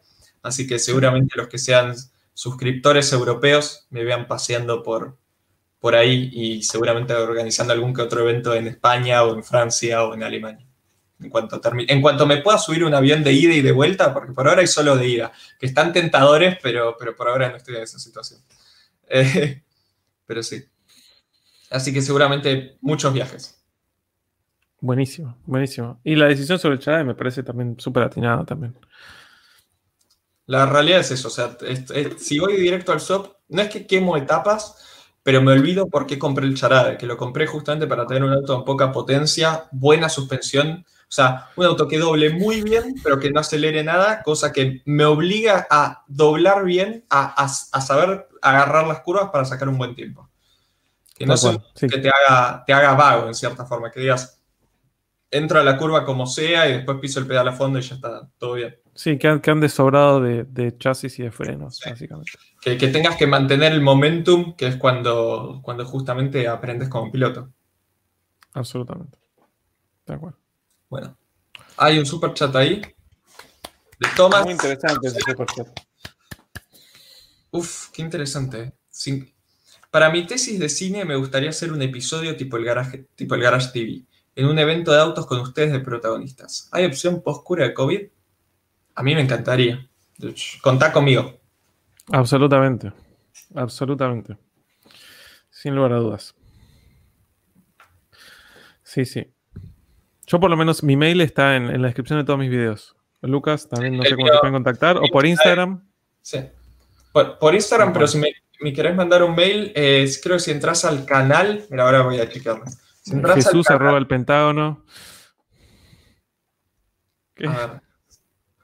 ¿Qué? A ver, pues justo salió. Si entras al canal, em, ¿cómo entro al, canal como una persona? A ver si tengo personalizado el canal.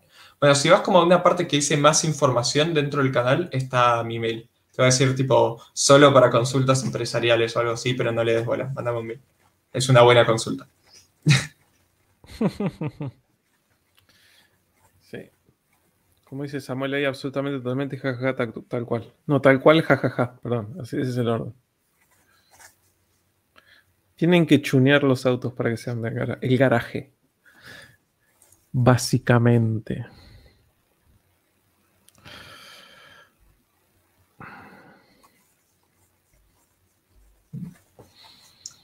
Muy. La verdad, a mí me, divertiría eso, hacer un episodio. Sí, sin lugar a dudas. Sí. Sería divertido. Con, la, tesis de, cine alguien. No sé, siento que estaría divertido. Sí, sí, sí. Aparte, estoy, estoy no, sabes la ansiedad que tengo de que salga el alfa del, taller. Eh, quiero, ver, quiero ver cómo va a quedar eso. Realmente. Sí, ni hablar. Además, es un color de pintura que es espectacular. Y, tener un auto, o sea, no, sé vos, pero yo nunca tuve un auto que me lo hayan pintado completo. O sea, ploteado sí, pero pintado completo y que tenga esa cosa de la pintura y del brillo y todas esas cosas sería espectacular. No, no, tener un auto, o sea, siento que va a ser esas cosas. ¿Nunca te pasó cuando entraste a. Sí, cuando viste algún auto viejo pero impecablemente cuidado, que es como que tiene un brillo distinto? Sí bueno, es eso, nunca, lo tuve en un auto, siempre tuve pinturas que mal que mal algo se van opacando con el tiempo. Un auto completo, recién pintado, tiene otro brillo, tiene otra textura, tiene todo. Bueno, ahí, tiene razón lo que dice Samuel. La RX7, es, yo me había olvidado, pero bueno, pasó hace tanto tiempo. La RX7 yo la pinté completa también, eso sí. Ah, eso sí. sí y, cuando salió era una, era una locura. Es más, tengo fotos por ahí. Em, tengo fotos de previa pintado y después de pintado. Además, cuando la compré tenía unos detalles de pintura, obviamente. Eh, pero después salió increíble. Es más, tengo fotos del proceso de la pintura también. Tengo, que, tengo que buscarla, tengo que buscarla. Sí. ¿Dónde, ¿Dónde lo pintaste en su momento? Eh, en, ese, en ese momento mi viejo tenía un taller acá en, en creo que en Oligos o Vicente López, una cosa así, eh, que hacían de todo, era como mecánica general y qué sé yo, y, hacían pintura también, así que básicamente fue en, su taller. Sí. Tremendo. Exactamente, sí, también eh, como menciona ahí, no es que era un, colorazo así increíble nada por estilo, sino que era, o sea, tampoco le iba a hacer, no tenía presupuesto básicamente para hacerlo. Eh, era el, era el, blanco del, 206, que era un lindo blanco y quería mantener que fuera blanco. O sea, no iba a conseguir el, el blanco de, de Mazda RX7. Así que busqué uno que fuera lindo y me gustó el 206. Sí. Ahí tenemos un super chat de Juan Sosa. Muchísimas gracias. Que dice: No pude preguntar como quería. ¿Qué auto nacional clásico de los 70 tendrían? Yo en lo particular estoy armando un Chevrolet 400 SS. Mira, muy, muy, muy buen, muy, muy interesante ese, ah, tal cual. Este, Juan había, había, había, mandado un super chat vacío, me acuerdo. Sí. ¿Qué tendrías, Lucas? Eh, Sin contar así Torino, que, que bueno, es, es, en cierta forma la. O, o, o Dodge GTX V8. Eh, de los 70, ¿qué tendría yo? Sí. siempre me gustaron los autos de los 60 más que de los 70 de Argentina. Eh, esos de los 70 es un poco más difícil. Eh, probablemente un Fairlane V8 o, Fair, o Fairlane, como, como prefieras. Yo cualquier cosa con un V8, básicamente. Es mi, única, mi única. Esto eh, lo hablamos alguna vez y creo que habíamos dicho la GTX y que no, el V8 mexicano, viste, no, tengo ni idea. justo, son varios, son varios los que dicen el, el Fairlane. Tal cual. Sí, B8, B8 is life. Eh, exactamente. Broomer. B8 Go Broom Broom. Literalmente. B8 60 caballos. B8. Yo, yo, soy tan neutral en la discusión Chevrolet versus Ford como soy en la discusión River Boca. Eh, o sea, 100% neutral. Así que yo también armaría un, o sea, tranquilamente podría tener un Chevrolet 400. Lo único que me pasa con el Chevrolet 400 es que no vino con V8. Hmm. Entonces, prefiero, siempre voy a preferir el V8. a mí en general me gusta más Chevrolet, Chevrolet porque, mm, porque Corvette, básicamente. Me tira por ese lado, me tira por el lado del Corvette. Eh, me enteré, cuando estaba, cuando estaba haciendo, cuando estaba hablando con un par de, fanáticos del automovilismo para hacer el video de Fangio, me enteré que, la rivalidad de Chevrolet versus Ford viene desde la época de Fangio versus Galvez. Yo voy a confesar que no sé ese dato. Yo pensé en algo, más moderno. Es como que en, en, su época Fangio representaba a Chevrolet, que a su vez Fangio era como el símbolo del, trabajador humilde que, se hizo de abajo del campo. Eh, Mira. Ford, eh, y los Galvez representaban a Ford, que los Galvez eran gente 100% citadina de, mucho mayor estatus económico, otro, otro, otra, otra cultura. E, entonces, como que aparentemente la discusión de Ford versus Chevrolet es tan fuerte en Argentina porque viene de una época donde representaba algo mucho más que solo Ford versus Chevrolet. Era, era la batalla del campo contra la ciudad. Eh, y, y, se veía, se veía en Fangio contra Galvez. Que, bueno, nada, dato interesante. Bien interesante, totalmente. Sí, no, yo no tenía idea. No tenía idea. Buen dato, buen dato. Así que bueno, trascienda las marcas. Sí, sí, sí. Se, traduce al, conflicto de clases. Exacta, exactamente. Es, la, la, histórica grieta argentina, en cierta forma. En... Sí, tal cual. Totalmente. Hay una buena pregunta de, reacciones de, padres, si te interesa. ¿Cómo reaccionó tu papá cuando compraste la RX7, Dano? Eh, es más, la primera vez que la fui a ver, la fui a ver con él. Em, y sí, le encantó, la verdad. Le encantó. O sea, ya conocía, ya conocía él de haber corrido contra las RX7 y verlas como dragones que ocupen fuego, eh, viste, en, todo lo que sean en Estados Unidos, sobre, sobre todo muchas mucho de, ver corriendo las, de primera generación, em, pero sí, les le encantan y, alguien que está metido en el mundo de los autos, ¿cómo no te va a gustar o te va a parecer interesante? Por más que quizás no lo termines teniendo y qué sé yo, pero uno con una mano en el corazón no puede decir que un auto con motor wanker rotativo no es algo como mínimo interesante.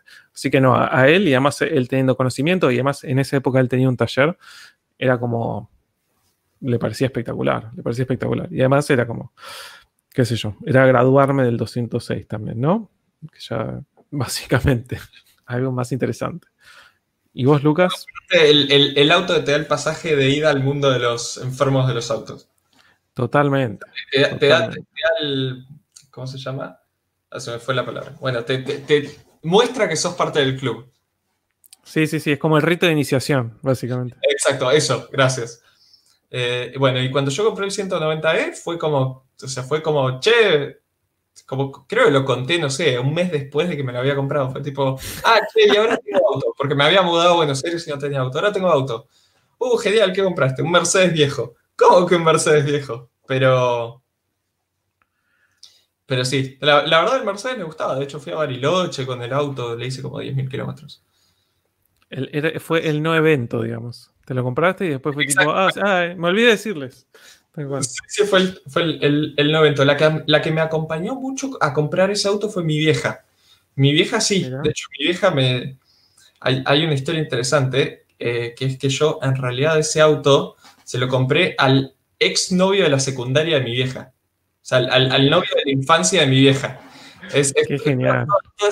Toda, esa historia que... Em, básicamente, como mi vieja seguía hablando con, seguía hablando con sus compañeros del, del secundario, em, un día estaban haciendo una cena en casa y estaba y este dice, no, tengo que vender el auto, no sé qué, no sé, no sé cuánto pedir, no sé a quién vendérselo, no, no sé qué hacer. Yo digo, ¿qué auto tenés? Em, como, como para, para curiosear, o sea, esperaba y me dijera, no, tengo, no sé, un, un Peugeot 206, un, así, un, 208, algo, algo así. Recién me dice, no, tengo un 190E. Ah, bueno, qué, qué interesante, ¿Qué, ¿Qué, motor. Y me enteré que, que, este, este, este hombre es coleccionista de 190E. Justo, justo mi hijo es experto en basura, le digo. Exacto. Exactamente, me enteré que era, era coleccionista de 190E, tiene un 190E 2.3 Cosworth, tiene como 390E 2.0 como ese. Ah, un grosso. Sí, y, y se, había, se, había, comprado otro 190E y no tenía espacio en el, en el garage, así que uno tenía que irse. Dice, no, lo quiero vender, no sé, no sé la verdad si, si venderlo o no, porque había sido el auto que hace más años tenía. Yo digo, bueno, eh, o sea, me interesa verlo y me interesa qué precio puedes pagarle. dice, ¿me comprarías el auto? Digo, ¿Me lo pones a buen precio? Sí, y lo puso a súper buen precio y le compré el auto. Y estaba impecable. Y, y, y él, estaba, él, estaba, chocho porque cada vez que, que venía a, a, la cena de los amigos de la secundaria de mi vieja veía el auto estacionado. Eh, Tal cual. Después lo vendí, como, como todos los autos que tengo, los vendo rápido, así que. Totalmente. Le duró poco la, la, felicidad. Le duró poco la felicidad. Tal cual. Bueno, hay otro superchat de Kev. Sí. Otro habitúe. Gracias.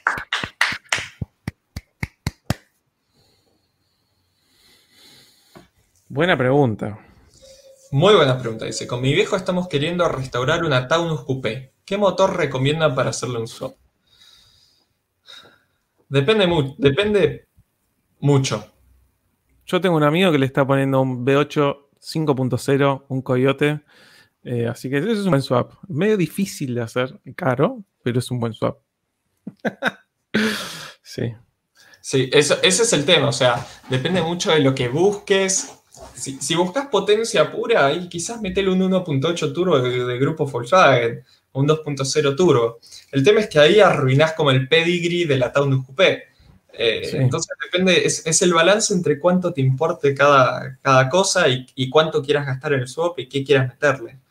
Eh, sí. Proba, probablemente te termine resultando meterlo en 2.3 como tiene de fábrica y, y meterle algo de, de, de, algunas sorpresitas. Eh, sí. Sí, después si, si, querés algo, si querés algo más, más involucrado y si querés también caro, eh, como mencioné ahí, un, un, un, 302 carburado, te vas a algo relativamente sí. simple, que sea como eh, correcto, digamos, respetando el periodo, si querés, histórico del sí. auto, pero con un motor también de esa época. No sé qué tan fácil será conseguirlo, sinceramente, pero sé que se consiguen. Así, eh, sí. Así que sí, sí, es cuestión ah, de, de... Un 221, si querés. Tal cual. No sé, no sé sí, si sí. es decir un 221, pero digo algo para. Sí, hay que ver también eso, qué, qué tan puristas quieren ser con, con, sí. con, el armado, digamos, ¿no? Sí. Exacto, siempre, siempre, pasa por ahí, o sea, ¿qué tenés a? ¿Qué se consigue? Porque a veces ni siquiera es un tema económico casi, hasta un cierto punto. Es un tema de qué, te, qué conseguís, eh, cuánto querés arruinar la historia del auto original, o sea, cuánto querés desviarte de, de, de lo que es un Ford un Ford Taunus, y tercero, la cuestión de, de, presupuesto. Sí. Todo se reduce a presupuesto. De hecho, es, es, muy, es muy divertido porque en el mundo de la preparación, algo que aprendí, eh, vos corregime, Dano, si pensás que no estoy en lo cierto, es que todo se puede, absolutamente todo se puede. Es solo una cuestión de guita, de dinero. Solo una cuestión de presupuesto.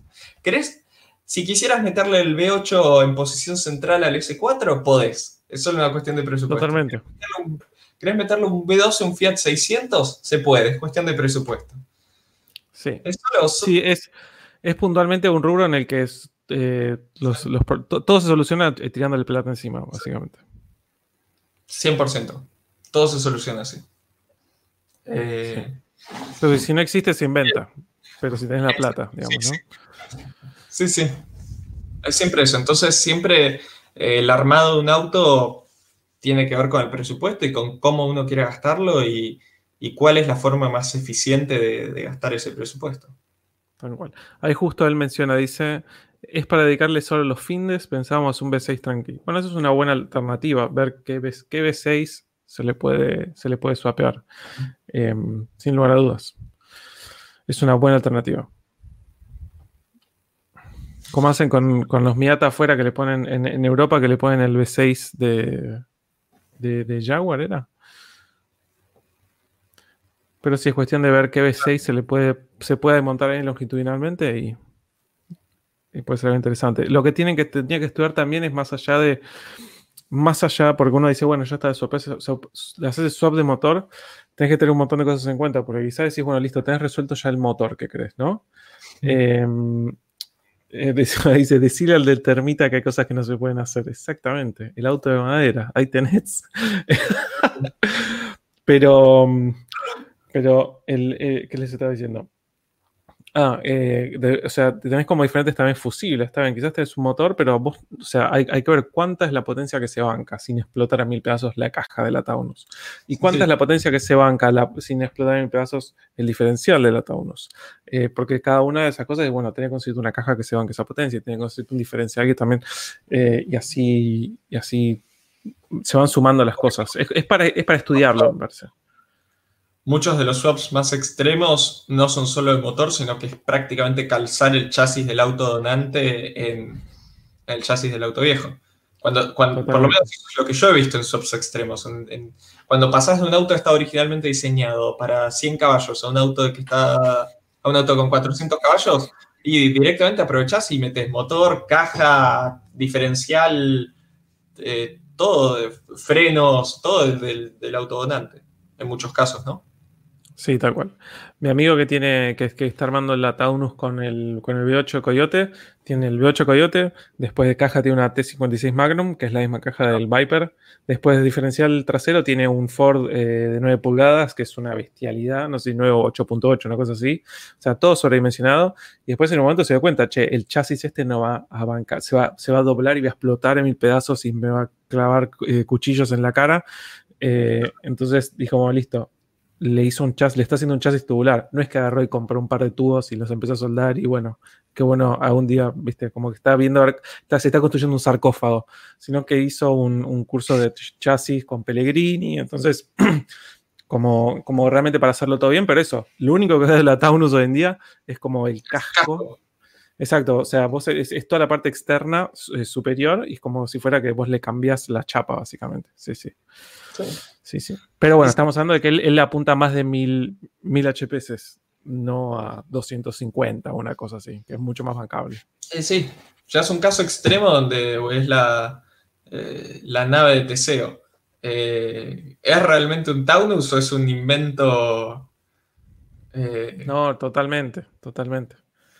O sea, eso es lo que, lo que siempre decimos. las, primeras vueltas que vaya a dar, que se va a quedar, va a ser con el chasis sin, sin, el, sin el casco de Taunus arriba. O sea, sin el, shell, la carcasa, básicamente, y va a ser como una especie de arenero. Barco, de Teseo. Exactamente. Exactamente.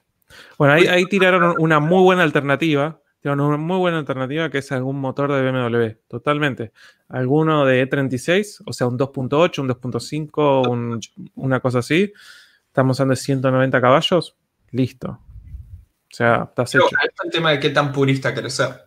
Exacto, sí, ahí es el problema. Es, para tenerlo en cuenta. Acá, motor de BMW le, han metido un montón de autos, pero... Totalmente. Es más, acá había hace muchos años, ya no, ya no está más, no sé qué habrá pasado con ese auto, pero había una RX7, una FC eh, verde eh, que tenía un, un 2.8 de BMW turbo que después, bueno, la desarmaron, la vendieron por partes, vendieron el motor por un lado, el chasis por otro, pero es un excelente motor. Es un excelente motor. Si uno no se quiere poner exquisito con esta cosa de, Ah, no, quiero que sea de la misma marca. Ese es el tema, sí. Sí, sí.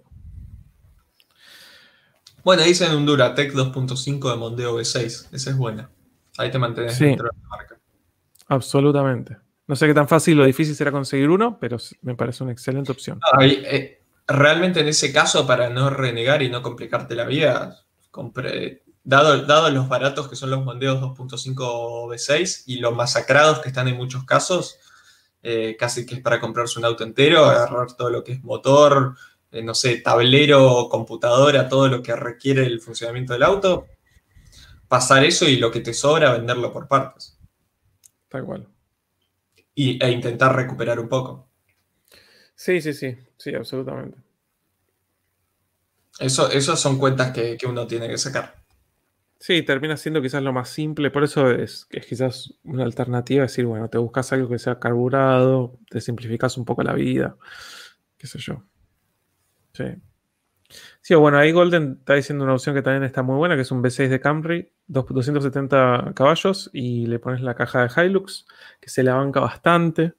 Se la banca bastante la caja de Hilux, la R150 creo que es, de, tracción trasera. Eh, pero bueno, tenés que, tenés que ah, hacer la adaptación del, del, del Bell Housing, como menciona ahí ERU 986. Eh, pero es, es, realizable. La R150 se la banca suficiente, o sea, yo lo, sé porque tengo un amigo que ustedes quizás lo conocen, Pigo Drift, que tiene su. Que tiene su LS400, que son autos que solo vienen con caja automática, y que al V8, al, al 1UZ, que tiene 260 HPs y bastante torque, y para el, abuso que implica la, disciplina del drift, le puso la caja la R150 de Hilux y reba.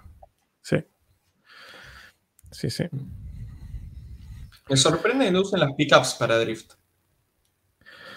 Sí.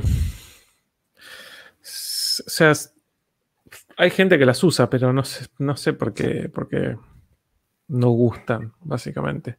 Quizás también por un tema de que tiene demasiado poco peso atrás, puede ser, quién sabe.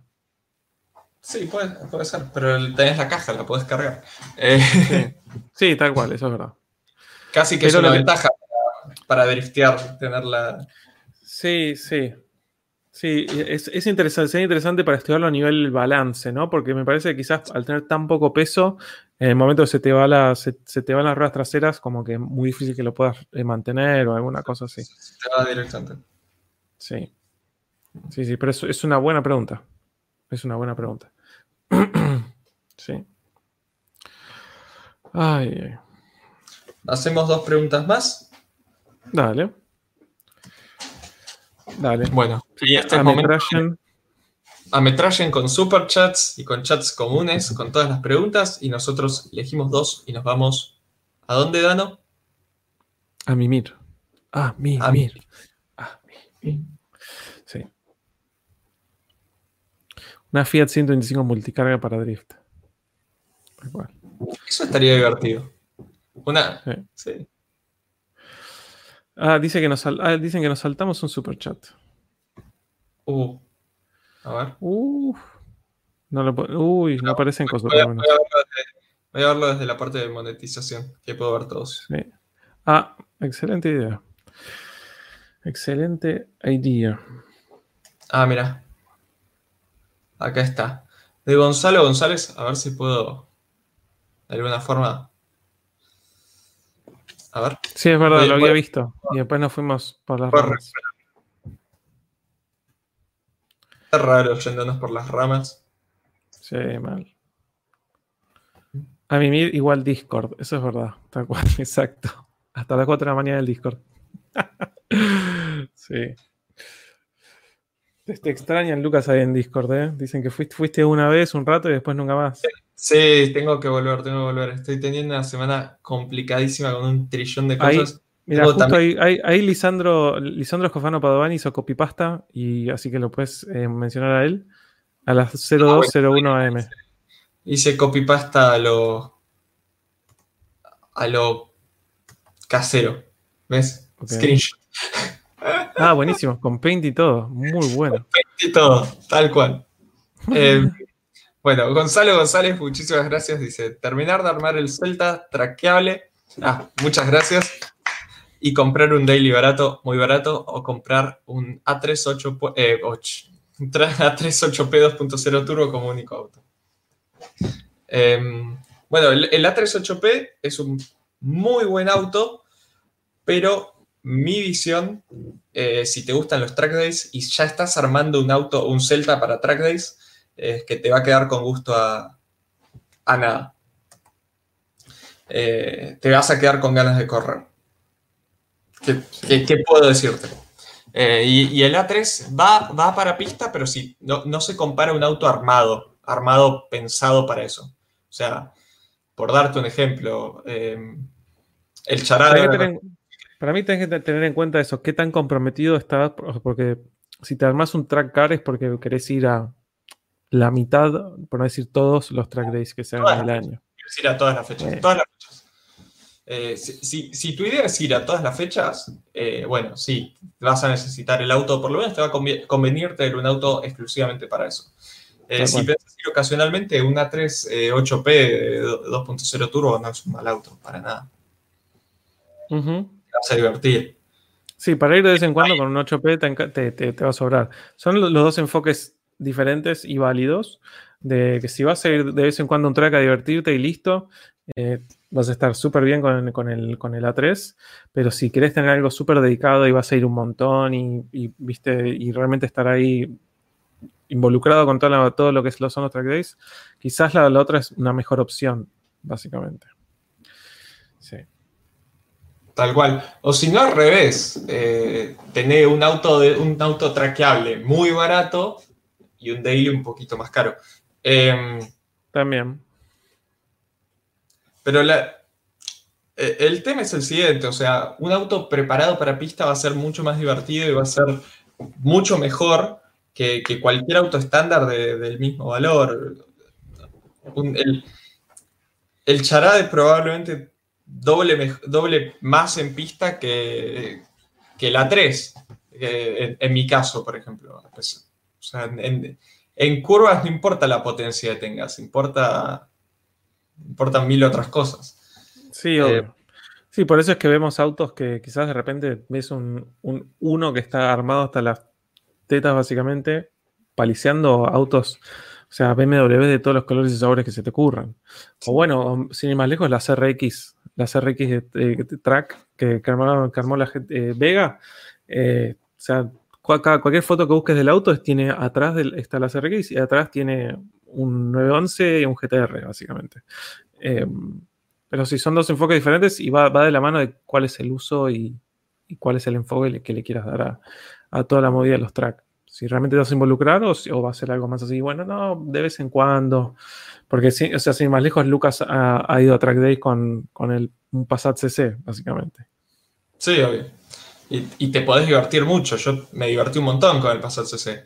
Eh, lo único que tenía cuidado era de no darle más de lo que le podía dar, pero la verdad en un auto se la rebancaba y en, eh, un track day te divertís hasta con una bicicleta. Eso es lo que tiene. O sea, eh, la, idea de doblar a fondo y sentir todas esas cosas que no puedes sentir en la calle, o sea, te, te volvés un experto en sobreviraje, subviraje, cómo se comporta el chasis al, extremo, o sea, porque lo sentís y lo sentís tranquilo, o sea, y se te barre la trompa del auto y, eh, te das cuenta cómo, cómo sentirlo en el volante y, todas esas sensaciones son divertidísimas, estés en el auto que estés. Tal cual. Totalmente de acuerdo. Por eso, va a, ir, va a ir de la mano entonces de qué es lo que vos busques. Si te vas más para un lado o te vas más para el otro. Sí. Tienes otro super chat ahí, el noob de los noobs. Ese me lo perdí. Ahí está. Ah, no estaba viendo el. Ahí está. Muchas gracias. Esta es pregunta 100% para Dano. Te preguntan: ¿por qué los Apex Seals no son cilíndricos? El tema es ese, por la ubicación y por el tipo de sello que son. O sea, el, rotor tiene que al fin y al cabo sellar tridimensionalmente. O sea, en un cilindro es más fácil porque tiene que ser cilíndrico y listo. Pero los Apex Seals, al estar en, en cada una de las tres puntas del rotor, eh, el único sello que tienen que hacer es entre las dos caras. Nada más. O sea, no tienen por qué, no, tienen ningún motivo para ser cilíndricos. O sea, el, es, chato y da contra lo que es la cara interna de lo que es el housing. Después, o sea, son, son generalmente, hay de tres piezas, hay de dos piezas, hay de una sola pieza. De fábrica son de dos piezas, pero después en la parte interna llevan dos resortes, que básicamente son los que lo hacen que esté, eh, que tenga presión entre lo que es el, lo que sería el inserto, o sea, donde va calzado el Apex Seal y la cara del, del, housing. Así que no, no tendría sentido que sean cilíndricos, básicamente. O sea, cada uno de los sellos, tenés, los Apex Seals, tenés los Corner Seals, tenés los Side Seals, tenés los Oil Control Rings, tenés, pero cada uno cumple su función y, tiene que ver contra, o sea, entre, entre qué superficie se encuentre y está sellando, básicamente. Sí. Ahí voy a volver a pasar el link al Discord que le están pidiendo por ahí.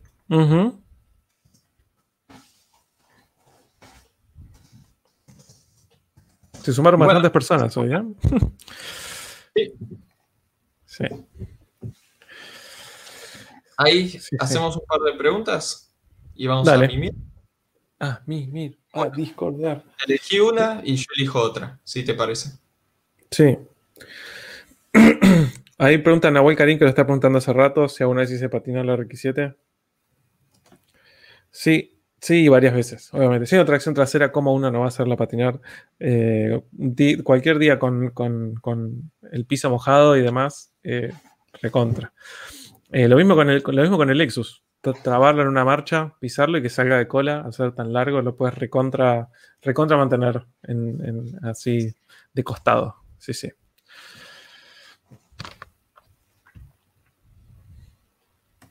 Y bueno, yo voy a elegir esta, que es para cuando un diésel en algún canal. Me pareció súper interesante. Em, mi idea potencialmente, si, si, llego a conseguir alguna de esas opciones, es que el reemplazo del A3, que va a ser un vehículo para remolcar el charade, sea diésel.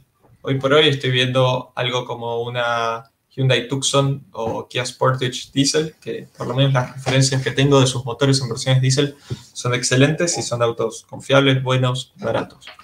Eh, pero sí, yo no, le tengo un poco de miedo a los diésel, no voy a mentir, pero en algún momento hay que tirarse a la pileta y probar porque las ventajas de consumo son muy, muy buenas.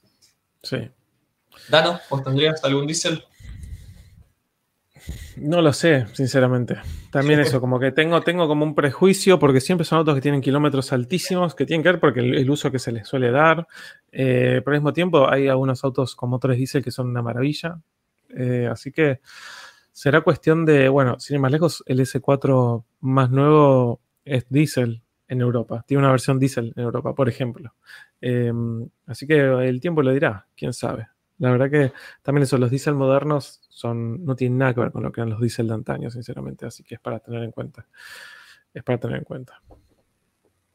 Sí. El famoso se disparan los diésel viejos, los diésel viejos. ¿Cuántos videos habré visto de los diésel que se traban y empiezan La fumigadora, totalmente. La fumigadora. Sí. Sí, sí. Vamos, vamos a mimir. Vamos a mimir. Sí, sí. O, vamos a. Pero bueno, hay una pregunta que también yo quiero responder. Pasta milanesa. Milanesa, siempre milanesa. Eh, antes que pasta, milanesa. ¿Vos, Lucas? Pasta toda la vida. No. Bueno, bien. yo, ya sé, lo que opinas de la pasta, sé lo que opinas. Tal cual, mi, trauma con las pastas. Totalmente. Así que, y dice, ¿por qué es ilegal el R34 en Estados Unidos? Por una cuestión del, tiempo de importación, básicamente. O sea, como es, no, podría ser ilegal acá. sea ilegal. Eso es lo que quiero aclarar. No es que el auto tenga un problema, es simplemente que no se fabricó ninguna versión con especificaciones para el mercado de Estados Unidos. Eh, y Estados Unidos eh, impone, como es la misma restricción que acá en Argentina, que no se pueden importar autos usados eh, de, de, menos de 25 años. Sin que, o sea, menos tienen que cumplir las reglamentaciones de Estados Unidos. Eh, y como la R34 no tiene más de 25 años, no puede entrar. Es lo mismo que pasa acá en Argentina con los autos de más de 30 años. Bajo Por eso es que hay R32 allá, porque se cumplen esa cantidad de años y de repente los pueden. O sea, es cuestión de tiempo de que sean legales. legales. pero no es, que son ilegales de por sí, es simplemente oh, que... es ilegal, es demasiado espectacular para Estados Unidos. Sí, tal cual, exacto. Es una cuestión de tiempo nada más. O sea, es tan ilegal como es, ilegal eh, que, que, importen un 406, no sé qué es usted. Y, eso mismo iba a decir, iba a decir, es tan ilegal como un Volkswagen Up. Exacto. totalmente, totalmente. Eso mismo iba a decir. Sí, sí. Bueno, yo la hora de... Nos vamos a vivir, gente. Gracias a todos por sumarse, gracias a todos por estar ahí tanto tiempo, coparse los superchats, las preguntas, participar, sumarse al Discord. Como siempre, muchísimas gracias. Muchas gracias a todos los que se sumaron y nos vemos mañana en mi canal con el video de Letios y el miércoles que viene en el canal de Dano con otro vivo. Así que muchas gracias a todos, que duerman muy bien y a mí, mira. A mí.